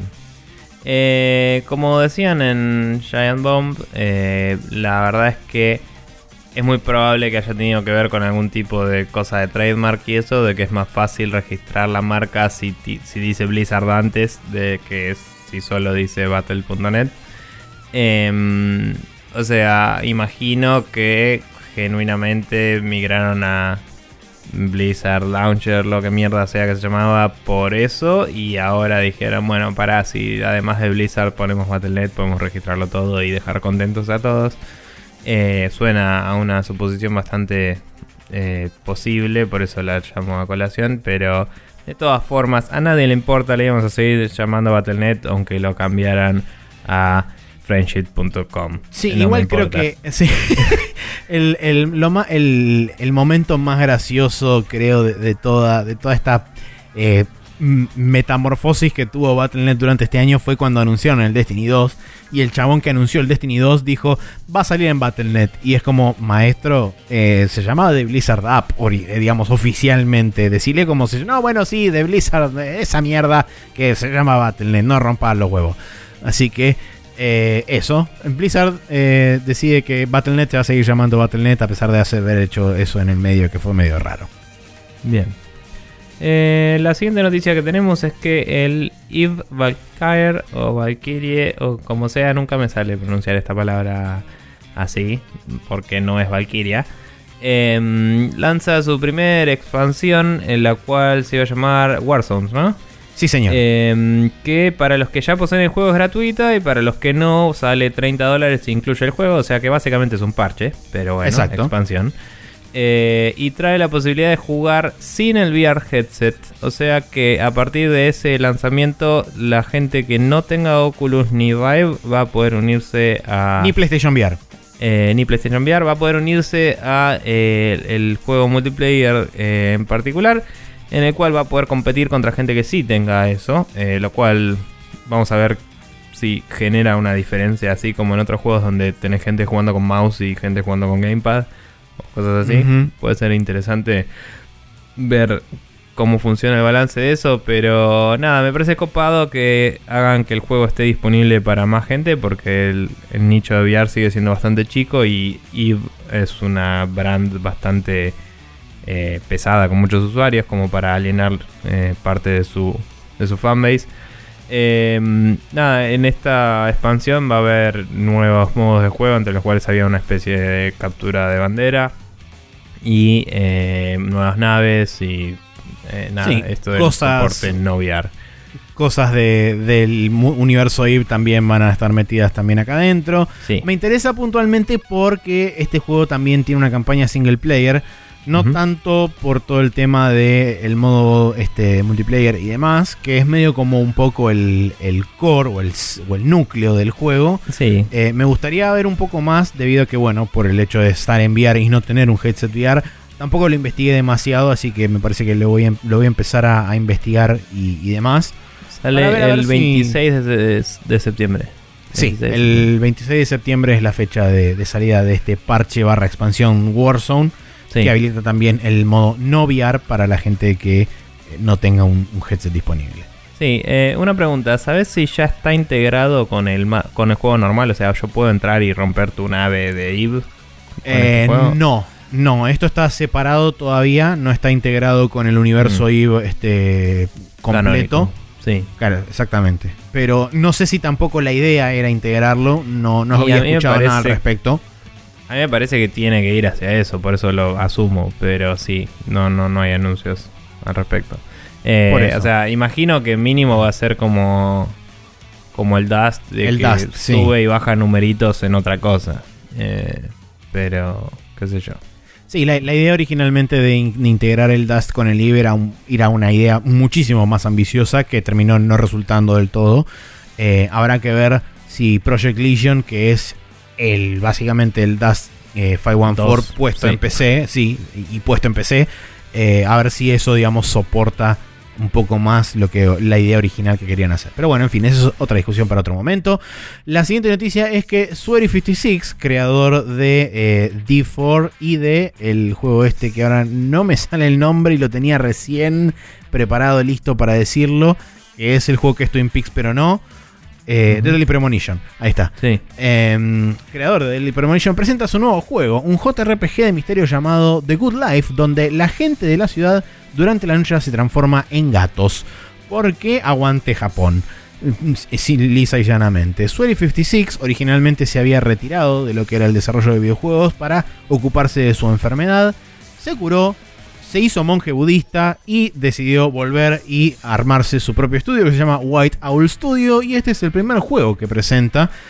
Eh, esto es un juego que lo va a. Digamos, el, lo que es el, el crowdfunding, porque es un juego que va a necesitar crowdfunding de parte de, de la gente que quiera donarle platita. Va a aparecer en FIG el día 2 de septiembre y aparentemente la meta que está, o sea, la cantidad de plata que está buscando es un millón y medio de dólares. Em, no sabemos mucho más detalles al respecto, salvo, bueno, lo que conté recién, que es un JRPG de misterio, Sí. que va a estar ambientado en una ciudad donde todos sus habitantes durante la noche se transforman en gatos y pueden rondar por la ciudad de forma prácticamente libre y sin ningún tipo de, de restricción. Aparentemente, La, la protagonista era, no me acuerdo si investigadora o reportera. Y como eh, que. creo que es una fotógrafa. Pero no sé si es- eso involucra, digamos, alguna carrera No. criminalística o periodística. No, sí, o sea, no sé para dónde va, pero sí decía el chabón que como que ibas a develar el misterio de por qué pasaba eso. O Claro. ese era el objetivo, digamos. Eh, pero nada, la verdad es que La premisa se ve bastante inocentona y divertida. Eh, me hace acordar a muchos juegos de, de 3DS y eso, tipo Profesor Layton y todas esas cosas. eh, la sí, premisa. tiene una onda. Y, mm, y en men- mucho menor medida, porque nada que ver, al folclore, ¿no? De que la mitad de las jugadas tipo Sí. eh, aventureando y la mitad hablando con gente. Eh, pero me gustaron, de, de las declaraciones del chabón, me gustaron dos cosas. Cuando decía eh, algo así como Next Generation Publisher, cuando hablaba de FIG, y es como, es posta, podría ser que esto empiece a funcionar más y más. Porque el otro día salió una noticia que salió, no me acuerdo cuál fue, pero el primer juego de FIG que ya fue eh, Sí, profitable. el Castle Eh, Sun no sé cuánto era. no sé, uno de los juegos que se pagaron con FIG eh, estaba como eh, ganando plata y eso implica ganancias para los que invirtieron, entonces capaz que empiezan a cambiar los números ahora un poco. Y por otro lado, el chabón describía algo así como un eh, Everyday RPG o algo así, no me acuerdo Sí. cómo dijo, pero me pareció una descripción del género bastante interesante. Era... eh, Ya te digo, porque lo tengo abierto acá. Eh, Daily Life RPG. Sí, me, me pareció una, un- una forma muy copada de definir el género de juegos, este, como el, eh, el, el Persona, eh, probablemente en menor medida los Shin Megami Tensei también tengan algo de eso, eh, esto de- del folclore y algunos otros que he visto por ahí. Así que nada, es como interesantes cosas que tienen que ver con la industria que de casualidad fueron mencionadas acá. Sí. Eh. eh, por otro lado, cabe aclarar que este juego tiene un, un inicio, digamos, en lo que es la, la carrera, digamos, de donaciones barra inversiones, que el mínimo es 100 dólares, o sea, a partir de 100 dólares para arriba están tomando donaciones barra cosas. Así que eh, no tiene por el momento una fecha determinada de salida en lo que respecta al, al juego. No me acuerdo si el mínimo que puedes donar es 100 dólares o, que, o si es el mínimo en el que sos inversor. Eh, es una buena Me parece que era el mínimo en el que podías esperar algo a cambio. Tipo, si pagas 100 dólares, te pagan, no sé, ponele un décimo de centavo por cada venta o algo así. Claro, Entonces- ponele, sí. Eh, creo que era cuan- el, el threshold, porque en FIG pasa eso, vos puedes donar o puedes ser un inversor. Y para ser un inversor tenés que superar un umbral. Y ese Sí. umbral lo define, no sé si FIG o la persona o qué, no sé Sí, si es un está. cálculo. Dice, Fig Game Shares for the Good Life will be 100 dollars per share. O sea que sí. Eso, bien, acciones del juego, literal. Sí. Eh, bueno, nada, copado. Eh, nada, la verdad es que eh, fue como suena divertido y me gustaría tal vez jugarlo en caso de que salga bien. Ajá. Eso, bien. Eh, la siguiente noticia que tenemos es que el Crackdown 3 va a ser eh, es retrasado hasta primavera 2018. Primavera nuestra era, ¿no? No, de allá.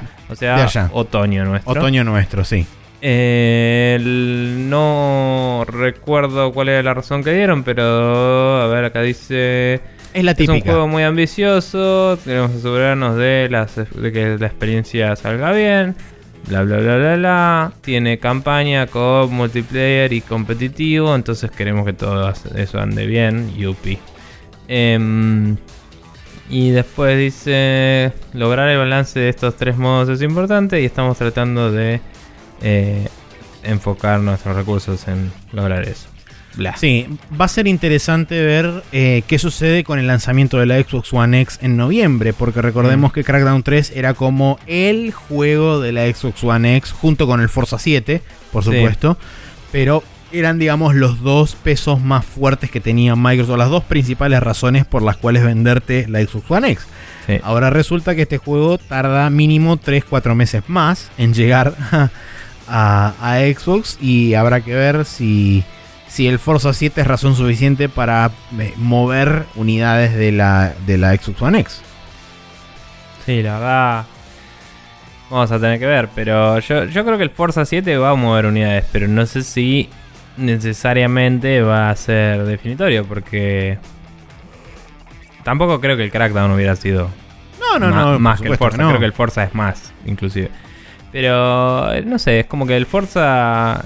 Pero yo tenías dos, dos, digamos, eh, grupos de público diferentes Sí, sí, a los cierto. cuales apuntaba y Que- eso sí. es como que te agranda el número, básicamente. Como que, como que sí, no, no necesitabas pegarle a la intersección de un dia- diagrama de Venn, sino que estabas pegándole a dos círculos distintos. Exactamente. Y acá no. Eh, lo entiendo, eh, pero ponele, qué sé yo, el Forza va a salir y yo creo que el día 1 lo compraría para PC porque tengo ganas de jugar un Forza hace mucho porque escucho muy buenas cosas. Y me pregunto cuánta otra gente va a decir, sí, en vez de comprarme la Xbox One, lo compro en la PC o lo compro en mi Xbox que ya tengo. ¿Entendés? O sea, siendo una posibilidad. Eh, pero bueno, qué sé yo. Sí, habrá que ver. Y bien, eh, antes de pasar al calendario, eh, si la cámara me acompaña, veremos una vez más, elevamos la vista hacia el cielo y podemos observar al héroe de los niños, ese rayo de luz que atraviesa nuestras nubes y nuestros espacios verdes y nuestros espacios azules también, porque el cielo es azul. Pero en realidad no es azul porque es un efecto es de una refracción de. Exactamente, sí. el sol y la luna y las estrellas. Bien. Pero cuando llega a la Tierra también produce este, colores y otras cosas, porque justamente todo refleja y refracta en distintas formas. Pero eh, no estoy hablando de ni la Tierra, ni la luna, ni el sol, ni las estrellas, sino que estoy hablando de especulandia. Eh.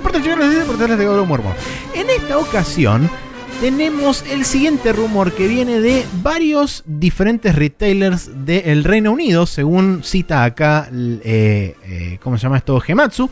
Cita que Kotaku United Kingdom o Kotaku UK dice, dice reportar que eh, diferentes cadenas de retailers en el Reino Unido están em, tienen entradas en su base de datos que reportan Okami HD para PlayStation 4 y Xbox One y que saldría el 12 de diciembre.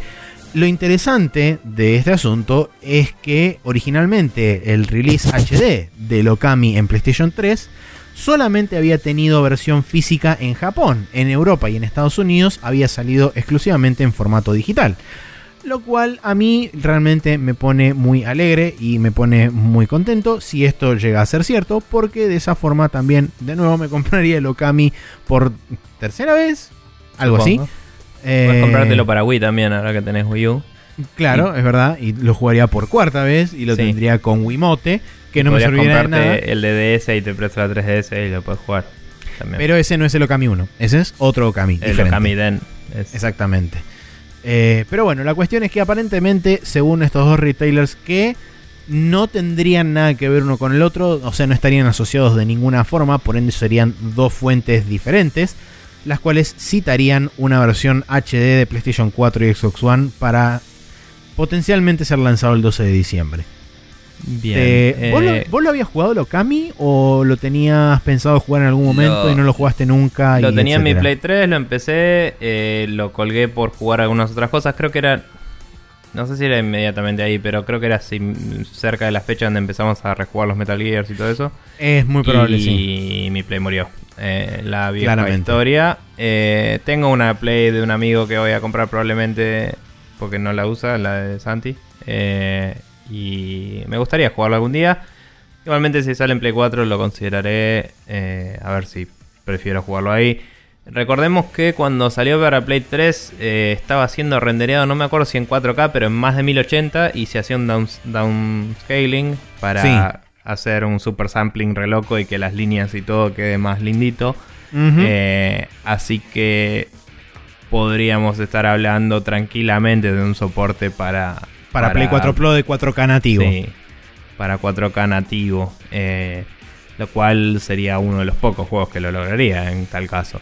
Eh, nada, eh, es un juego que es particularmente lindo, eh, aclamado por la crítica y podría ser una buena forma de explotar la consola nueva, así que tiene todo el sentido que lo hagan.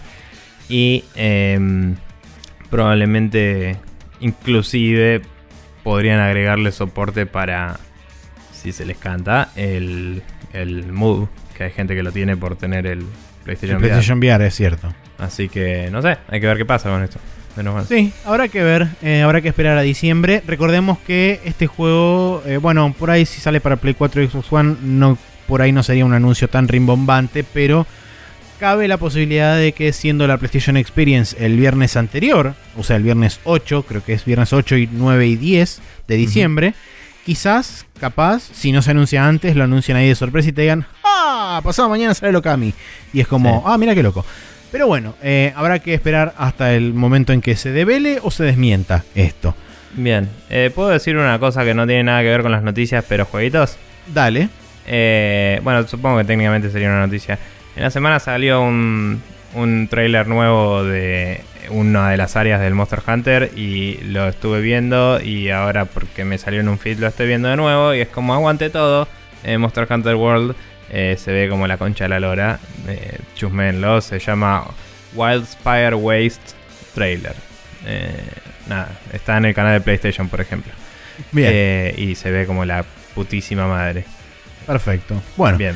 Eh, ahora sí, continuando. Calendario para la semana corriente de este mes de agosto. Tenemos, iniciando con el martes 22 de agosto, el Chromagun para PlayStation 4, el Mages of Mistralia para PlayStation 4, el Minecraft Story Mode para Nintendo Switch, The Escapists 2 para Windows, PlayStation 4 y Xbox One, Uncharted The Lost Legacy, que es el juego barra expansión, barra eh, DLC que. El Sí. standalone, exactamente, para PlayStation 4. El White Day a Labyrinth Name School para Windows y PlayStation 4. que Claramente es un un- JRPG. eh, no, es un juego de terror, pero coreano, que está rehecho en Japón. Ah, Eh, aceptable. Bueno. El, el eh, Mages of Mistralia es el que es igual al Magica 2, ¿no? O al Eh, Magica, eh, ponele. creo. No me acuerdo. Ok, Pero era como, ah, mira el Magica, pero peor. Eh, no sé. Exacto. Y el viernes pienso. 25 de agosto tenemos el Fórmula 1 2017 para Windows, PlayStation 4 y Xbox One, el Madden. NFL 18 para PlayStation 4 y Xbox One, el Naruto Shippuden Ultimate Ninja Storm Legacy para Windows, PlayStation 4 y Xbox One, y el One Piece Unlimited World Red Deluxe Edition para Windows y PlayStation 4. Eh, recuerden que cuando sale el Madden es hora de la- abrir las floodgates y empiezan Sí, a salir todos los juegos. eh, todos los juegos que apuntan a venderse en Navidad y en, y en las ofertas de Black Friday. Así que preparen las billeteras porque se viene el quilombo. Sí, es como Em. el, el día de la marmota, pero con el Madden. Cuando aparece el Madden es temporada de jueguitos y ahí Sí. arranca. Creo que también hicieron una joda de eso ya en una vez. Tipo, si, si sale Joe Madden y ve su sombra, y entonces eh, se acaba la sequía de jueguitos y viene el invierno, no sé. Pero sí, toda una boludez así. Pero bueno, nada. Así bien. es, hemos terminado entonces de esta forma con eh, las noticias del Rapid Fire y el calendario y ahora nos vamos a ir a discutir una noticia que viene de la mano de Gama Sutra en el Hot Coffee.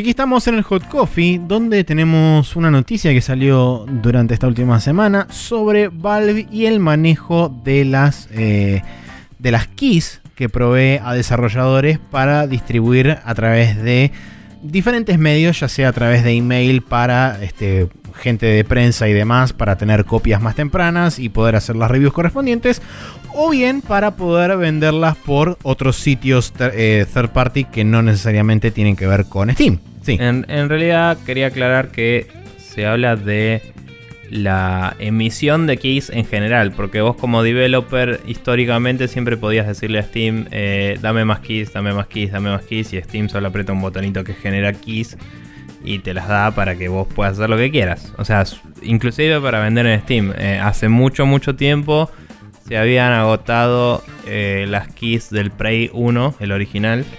Eh, y tuvieron que contactar a el chabón que tenía la cuenta que la había publicado básicamente para poder generar más porque no podían generar más. Eh. Creo que el developer tiene que pedirle a Steam más siempre. O sea, es como una decisión del developer si deja de vender o algo así.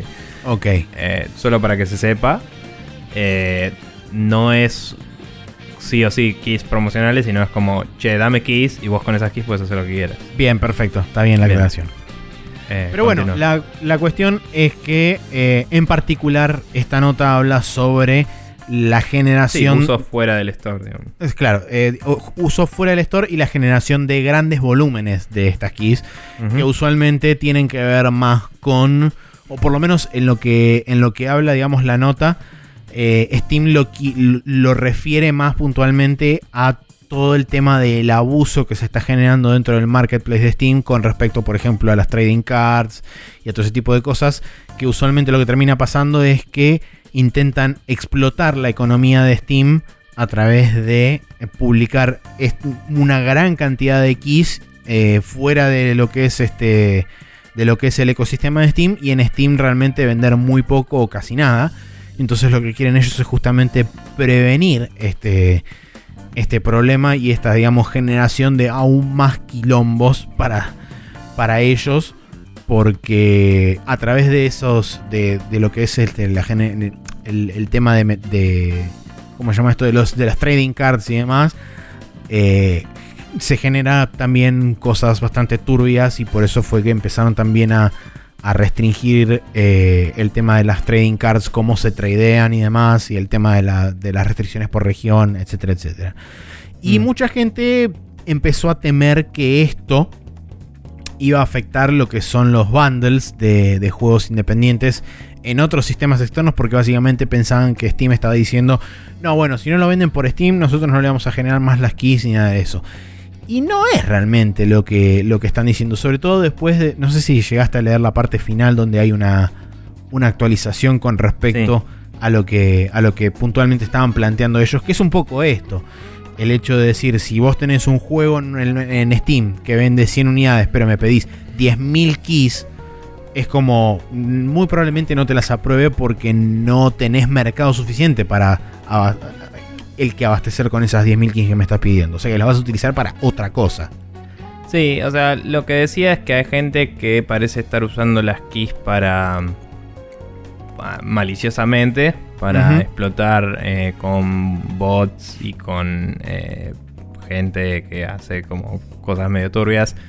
El ganar tarjetitas de Steam de juegos que se lanzaron hace poco. Y con eso, eh, básicamente, después las puedes vender por plata. Entonces, vos como developer puedes pedir keys gratis. Si pedís keys gratis de tu juego y las, mm, no sé, las regalás o lo que sea, o por ahí vos mismo sos un garga y lo estás explotando. O sea, es un caso posible, no sé si dicen que pasó específicamente, pero vos podrías gastarte en hacer un juego y después ponerlo en venta y después pedir 7000 trillones de keys y em, usar tipo cuentas medio falopa para redimir esos keys y cada vez que redimís el key te regala a veces alguna tarjeta o boludez. Claro. Claro. con esas tarjetas podés ganar plata vendiéndolas, eh, que cuando es un juego nuevo vale más la pena.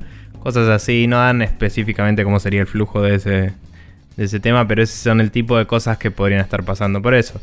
Eh, también hay un tema de... Eh, sí, eh, ellos dicen, vos podés vender tus keys por otros lados. eh, y está todo bien, pero tendrías que coparte y dar eh, por los términos de uso de Steam una oferta similar dentro de Steam. Eh, o sea, de- la idea es que los usuarios de Steam tengan las mismas posibilidades de acceder al contenido que por otro lado. Sí, Eh, que haya paridad, digamos, es lo que buscan ellos. Sí, me resulta curioso. Que, o sea, no sé cómo funciona, pero, o sea, como decíamos, los, los keys los dan gratis los de Steam. Y acá dicen que puedes venderlos por afuera y todo eso sin problemas. Entonces me resulta curioso porque no sé si ahí tenés que pagar igual o cómo las. La, cómo pagás las regalías de Steam, ¿me entendés? O sea, no, no sé cómo funciona el sistema ahí porque no sería automatizado. Por ahí Creo que justamente el cada tema vez que es. se redime te cobra de tu cuenta. Sí, no, la verdad no- no- no sé cómo funcionan los pormenores en ese sentido.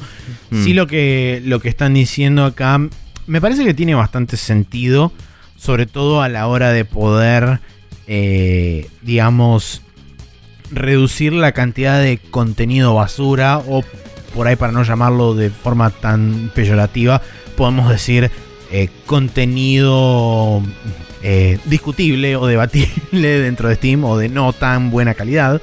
De mierda.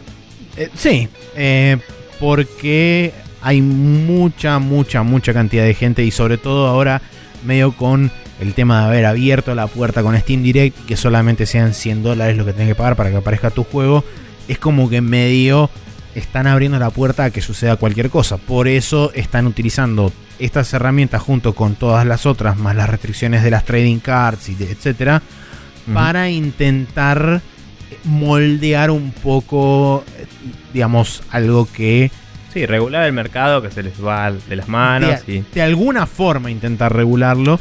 Que no sé qué tanto nos afecte a nosotros como usuarios finales de. No, ellos de- decían específicamente que era prevenir los efectos negativos en su plataforma. Es tipo, Claro, por eso. la gente está tomando ventaja de la plataforma y es como, yo te estoy dando un servicio, copate. O sea, no te voy a regalar cosas cuando lo mío es un servicio que sale plata. De hecho, Por me pareció curioso que usaban literalmente las palabras tipo, vamos a ver cuánto nos estás costando y cuánto estás ganando y decidir.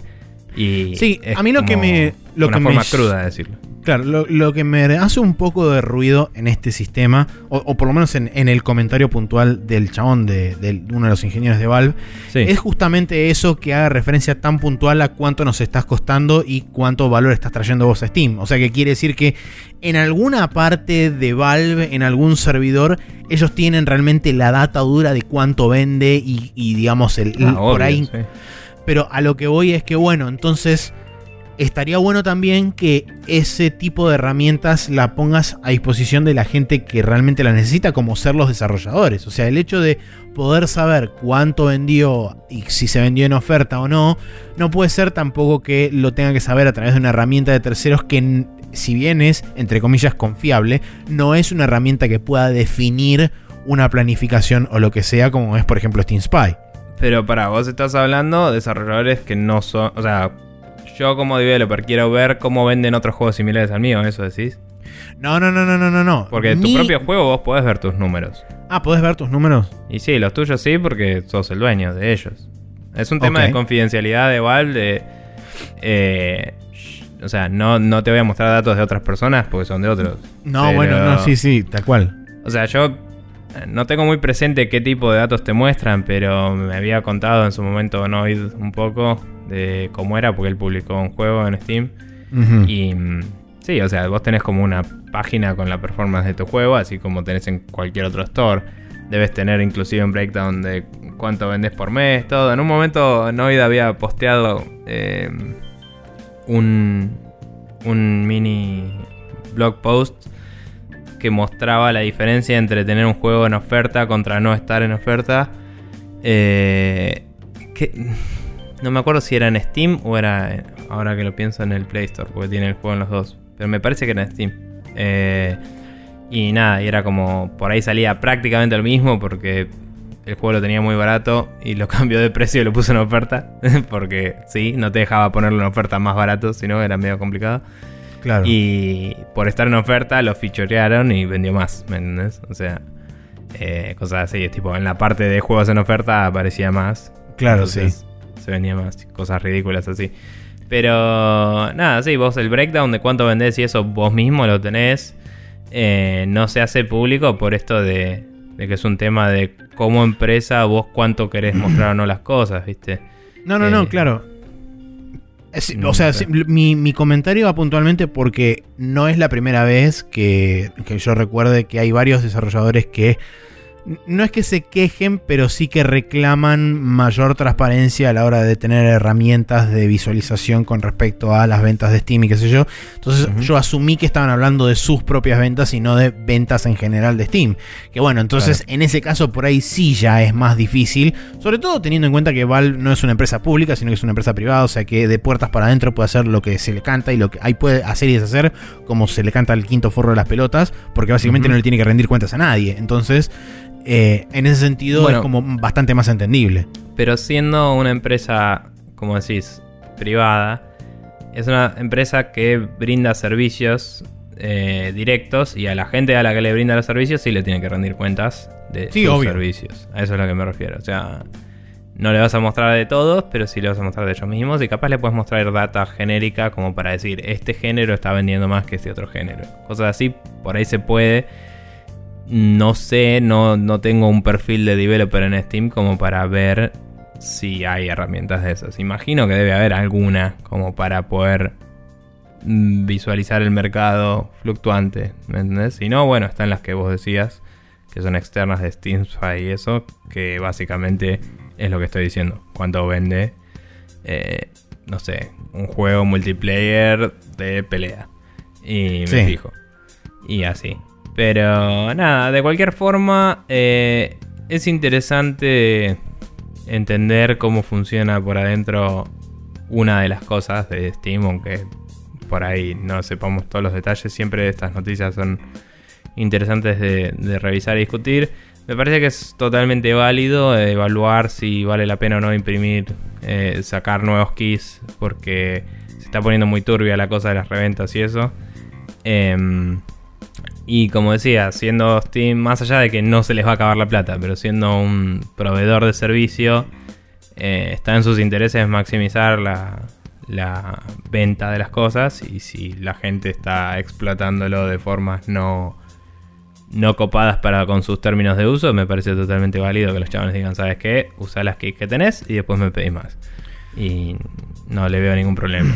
Sí, creo que esto inclusive también se puede llegar a utilizar como herramienta de curación de parte de Steam, utilizado, digamos, de la forma correcta, por justamente lo que menciona eh, en la aclaración. El hecho de, bueno, si vos tenés un juego que vende extremadamente poco y constantemente te están pidiendo una cantidad de keys que no realmente no tiene nada que ver con, la demanda real que tiene presente en el, en el marketplace de Steam, es como, bueno, a ver qué está haciendo este juego. Puedes, como dicen acá, investigar las ventas, puedes investigar el juego, los costos, etc. Y decir, bueno, claramente este juego tiene una calidad que está por debajo de la vara que nosotros consideramos como que bla, lo que sea. Mm. Y me parece que tiene, tiene posibilidad de volverse una herramienta poderosa. Por supuesto que esto siempre se puede deformar y puede terminar en cualquier parte porque el terror, digamos, de alguna gente de no, esto va a terminar con los Humble Bundles, se va a acabar este, las ofertas de Steam y qué sé yo, es como, no entremos a paranoiquear de entrada con cosas que por el momento no tienen directamente nada que ver con lo que se está planteando acá. Esto es simplemente una forma de control extra de Steam de parte, de parte suya a, digamos, el funcionamiento interno de ellos que como por supuesto tiene un impacto sobre el desarrollador, se lo tienen que hacer saber de alguna forma. De hecho, esto ni siquiera está publicado en un canal público de Steam, está publicado en los foros de desarrollo de Steam que son privados, para justamente los desarrolladores. Sí, sí, la verdad es que...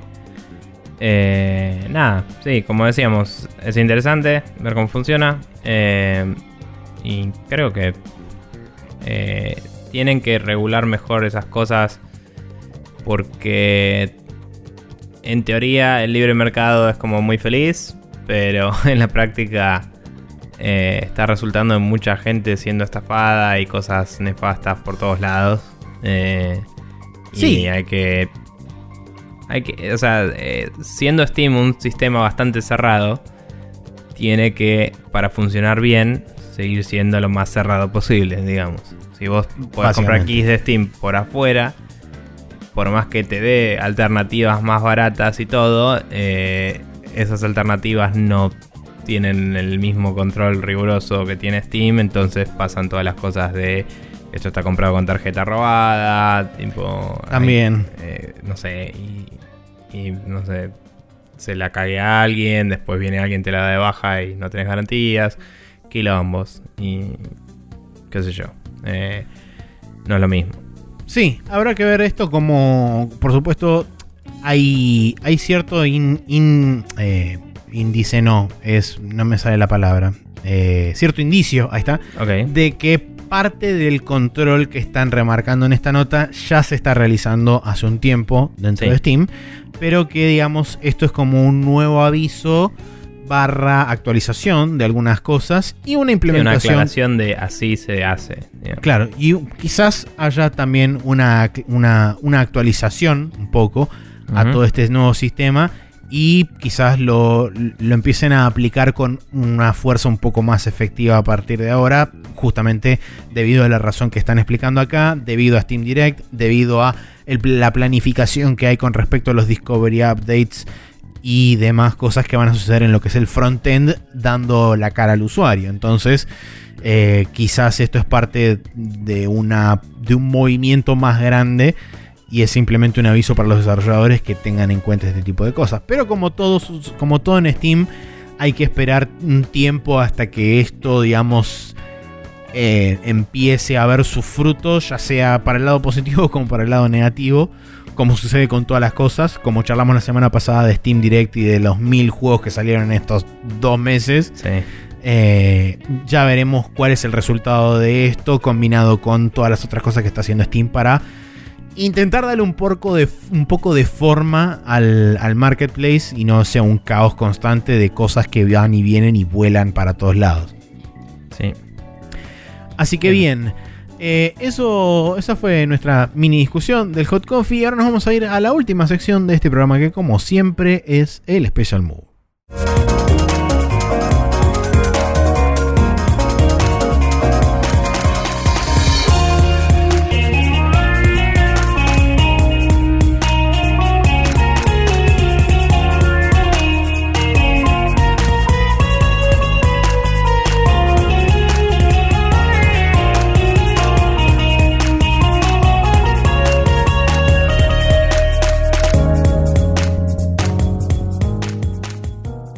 Aquí estamos en el Special Move, donde tenemos dos recomendaciones para brindarles. En primer lugar tenemos un anime y en otro lugar tenemos un breakdown de una animación. O sea que todo tiene que ver con la animación, pero este, de formas diferentes. En realidad de formas bastante iguales, porque ambas van por el lado de que estas animaciones están buenísimas. Em, bien, estuve chusmeando en Netflix y viendo que podía ver. Y dado que estoy estudiando japonés, dije podría ver un anime para variar un poco. Eh, que no estoy viendo normalmente anime. Y mm, me puse a ver Little Witch Academia, que es algo que yo había visto el primer OVA. Eh, no sé cómo fue el orden en el que salió lo que es Little Witch Academia, pero yo había visto que había un OVA de media hora. En Netflix eventualmente pusieron otro que dura como una hora, que parece ser una estar un poco atado a Navidad o algo así por, por la paleta de colores y eso, pero es como que hay una especie de festividad ficticia en el mundo ese y tiene sus propias cosas que no son navideñas en particular, pero es como que parecía ser una especial de Navidad, digamos.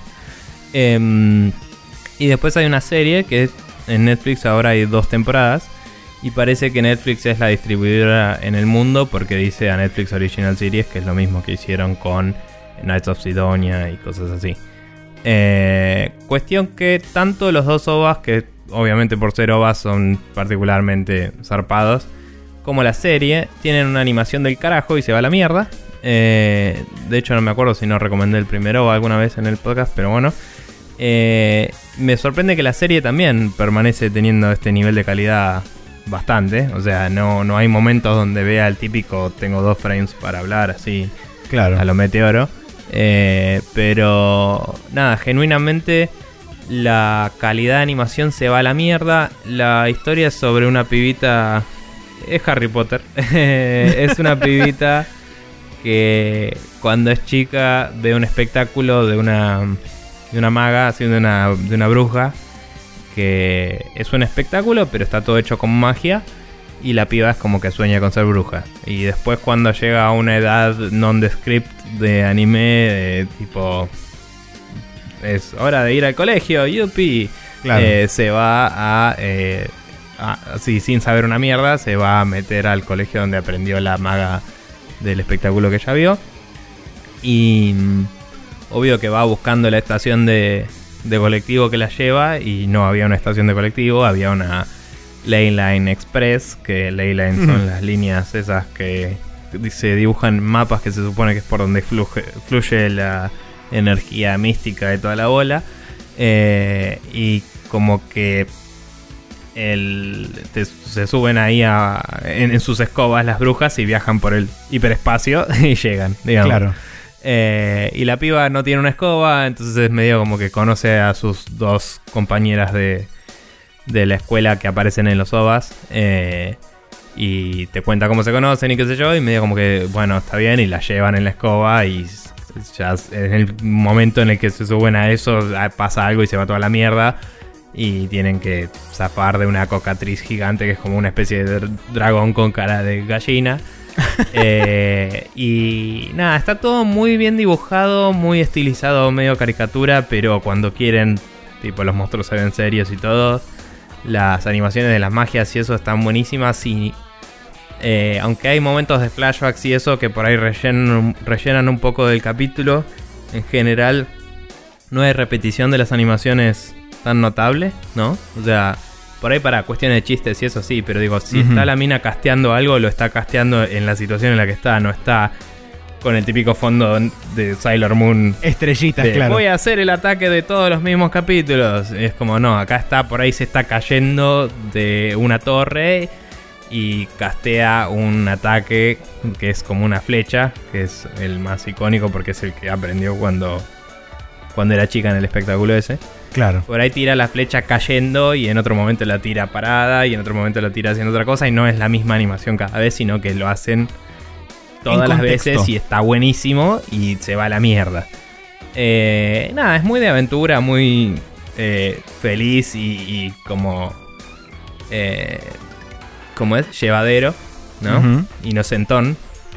Eh, pero tiene como un lore de fondo de cómo funciona el mundo de las brujas y todo, de agarrar Claro. cosas de brujas posta, tipo, y, y- y mezclarlo con pelotudez atómica anime.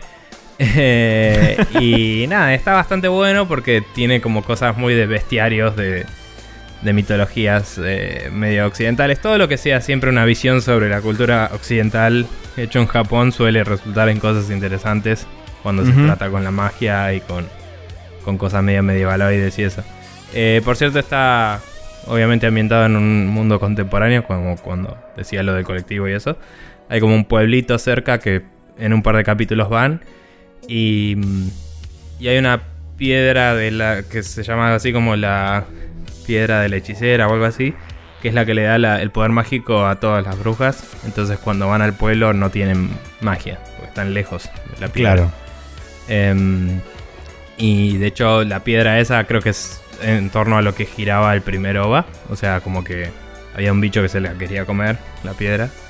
Y, y nada, y es como que hay indicios así de que los orígenes de la escuela y cómo se conocieron los personajes y de dónde viene cada uno tiene como un, algo que se va revelando de a poco, ¿no? Eh, y está bastante bueno. Y estaba muy súper hinteado desde el principio que una personaje podría ser la que ella admiraba del espectáculo. eh, que tipo ahora es una profesora en la escuela. Tiene sentido. y nada, es como que te lo dicen básicamente en tu cara y va a ser como, como el corredor X en Meteoro toda tu vida, así tipo, ¿cuándo se va a dar cuenta? tío? Pero bueno, solo que spoiler alert, el corredor X al final no era el hermano de Meteoro.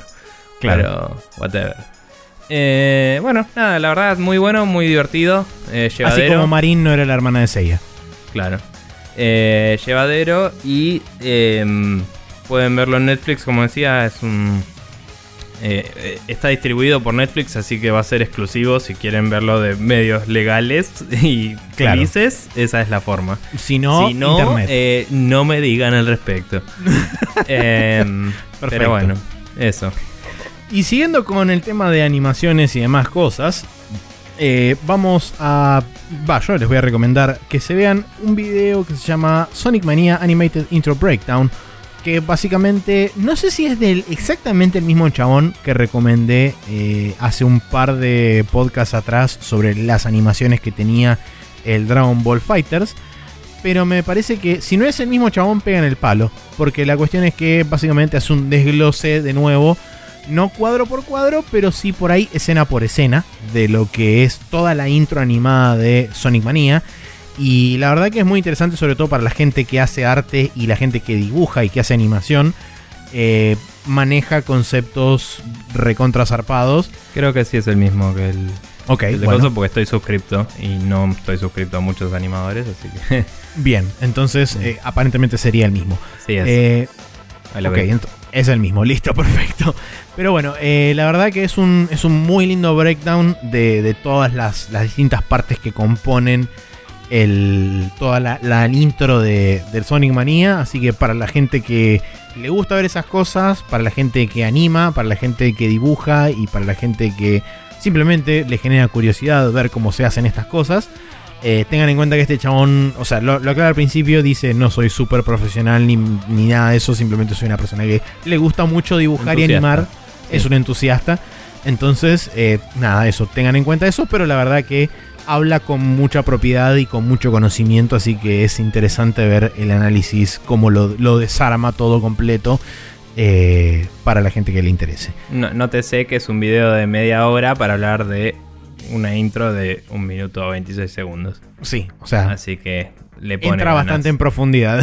Sí. Pero bueno, eh, ¿sabes que había también una cosa que recomendó Afro el otro día que podría recomendar, pero le voy a guardar para la próxima porque es tangencial a esto. Está bien. Bien. un análisis de cosas, pero no es de animación, así que lo voy a guardar para otro momento, ya que estamos Bien, en la perfecto. Pero si la gente quiere escuchar este podcast a través de los medios que le provee la internet, ¿cómo puede hacer? Bien, eh, pueden entrar a iTunes y buscarnos como Spreadshot News y van a encontrar el feed con todos los capítulos. También lo pueden hacer eh, copiando nuestro feed directamente a su gestor favorito en spreadshotnews.com barra podcast. Está el mismo ubicado. Eh, copian esa URL, la pegan en su gestor de RCS o podcast y se suscriben ahí. Nótese que Evox estaría dejando de existir porque no, no andaba y no se puede arreglar fácil. Eh, lo lamentamos mucho, pero no tanto en realidad. Em, nada, por favor, suscríbanse directo al feed y disculpen las molestias, pero eh, no es una plataforma que nos esté facilitando arreglar los problemas que tenemos y no Sí. tenemos el tiempo ni las ganas de, de- para poder ponernos con eso. Eh, si quieren escucharnos online, lo pueden hacer directamente en el sitio, en expressionnews.com. Exacto, piensen lo siguiente, iVox eh, tampoco le da demasiada bola a la gente que hace reclamos válidos y está pagando por mes para que iVox le mantenga su servicio. O sea Sí, que no es una buena mucha- plataforma. Sí, mucha menos pelota le va a dar a alguien que está usando sus servicios gratuitos como lo estamos haciendo nosotros. Sí. Por ende, de- hemos decidido que la cuenta de iVox va a terminar desapareciendo, seguramente en estos, en estos días desaparezca. Y para, como dijo bien Nico, para la gente que nos quiera seguir, ya puede hacerlo ya sea por iTunes o directamente suscribiéndose a spreadshotnews.com barra podcast Sí. o yendo a archive.org y buscando ahí también, que tiene la posibilidad de entrar Sí, a través del sitio web. Y si no, si quieren escucharnos directamente desde la, desde un la browser. web, Mm. Pueden hacerlo ya sea en archive.org o bien en spreadshotnews.com y entran al enlace donde está el, el player embebido en cada uno de los posts. Sí.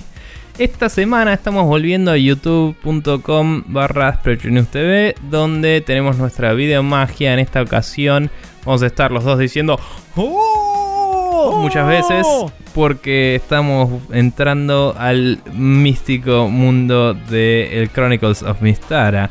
Eh, un juego de D&D de mm, eh, beat 'em up eh, hecho por Capcom, o sea, es una mezcla, justamente como decía antes, una mezcla de Occidente y Oriente, Oriente. que resulta en cosas interesantes y locas. eh, con un mago que rompe todo el juego, pausando toda la animación y casteando cosas. Sí. Y eh, unas interacciones de personajes muy interesantes y unos hitboxes muy hijos de puta. eh, y mucho eh, levantar el puño al aire y decir ¡Oh! Y esas cosas. Así que aguante todo. Jugamos todo el primer juego. El Chronicles of Mystara tiene dos juegos eh, en sí mismo. El primero es el eh, Tower. No, el. Eh, Eh, Shadows of Mistara, ¿no era? Shadows of Mystara, sí, y el segundo es el Tower of Doom, el Exacto. cual todavía tenemos pendiente, tenemos que acordar un horario para grabar probablemente esta semana. Eh, pero son juegos cortos, eh, se pueden jugar online, la verdad que los recomiendo, están buenos. Eh, como decía, el, el gameplay por ahí no es el más sólido, pero es interesante.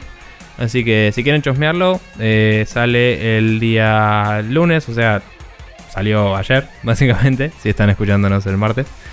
Em, y eso, o sea, véanlo y fíjense si les interesa el juego porque a cada rato está en oferta y está bueno, se puede jugar de hasta cuatro personas.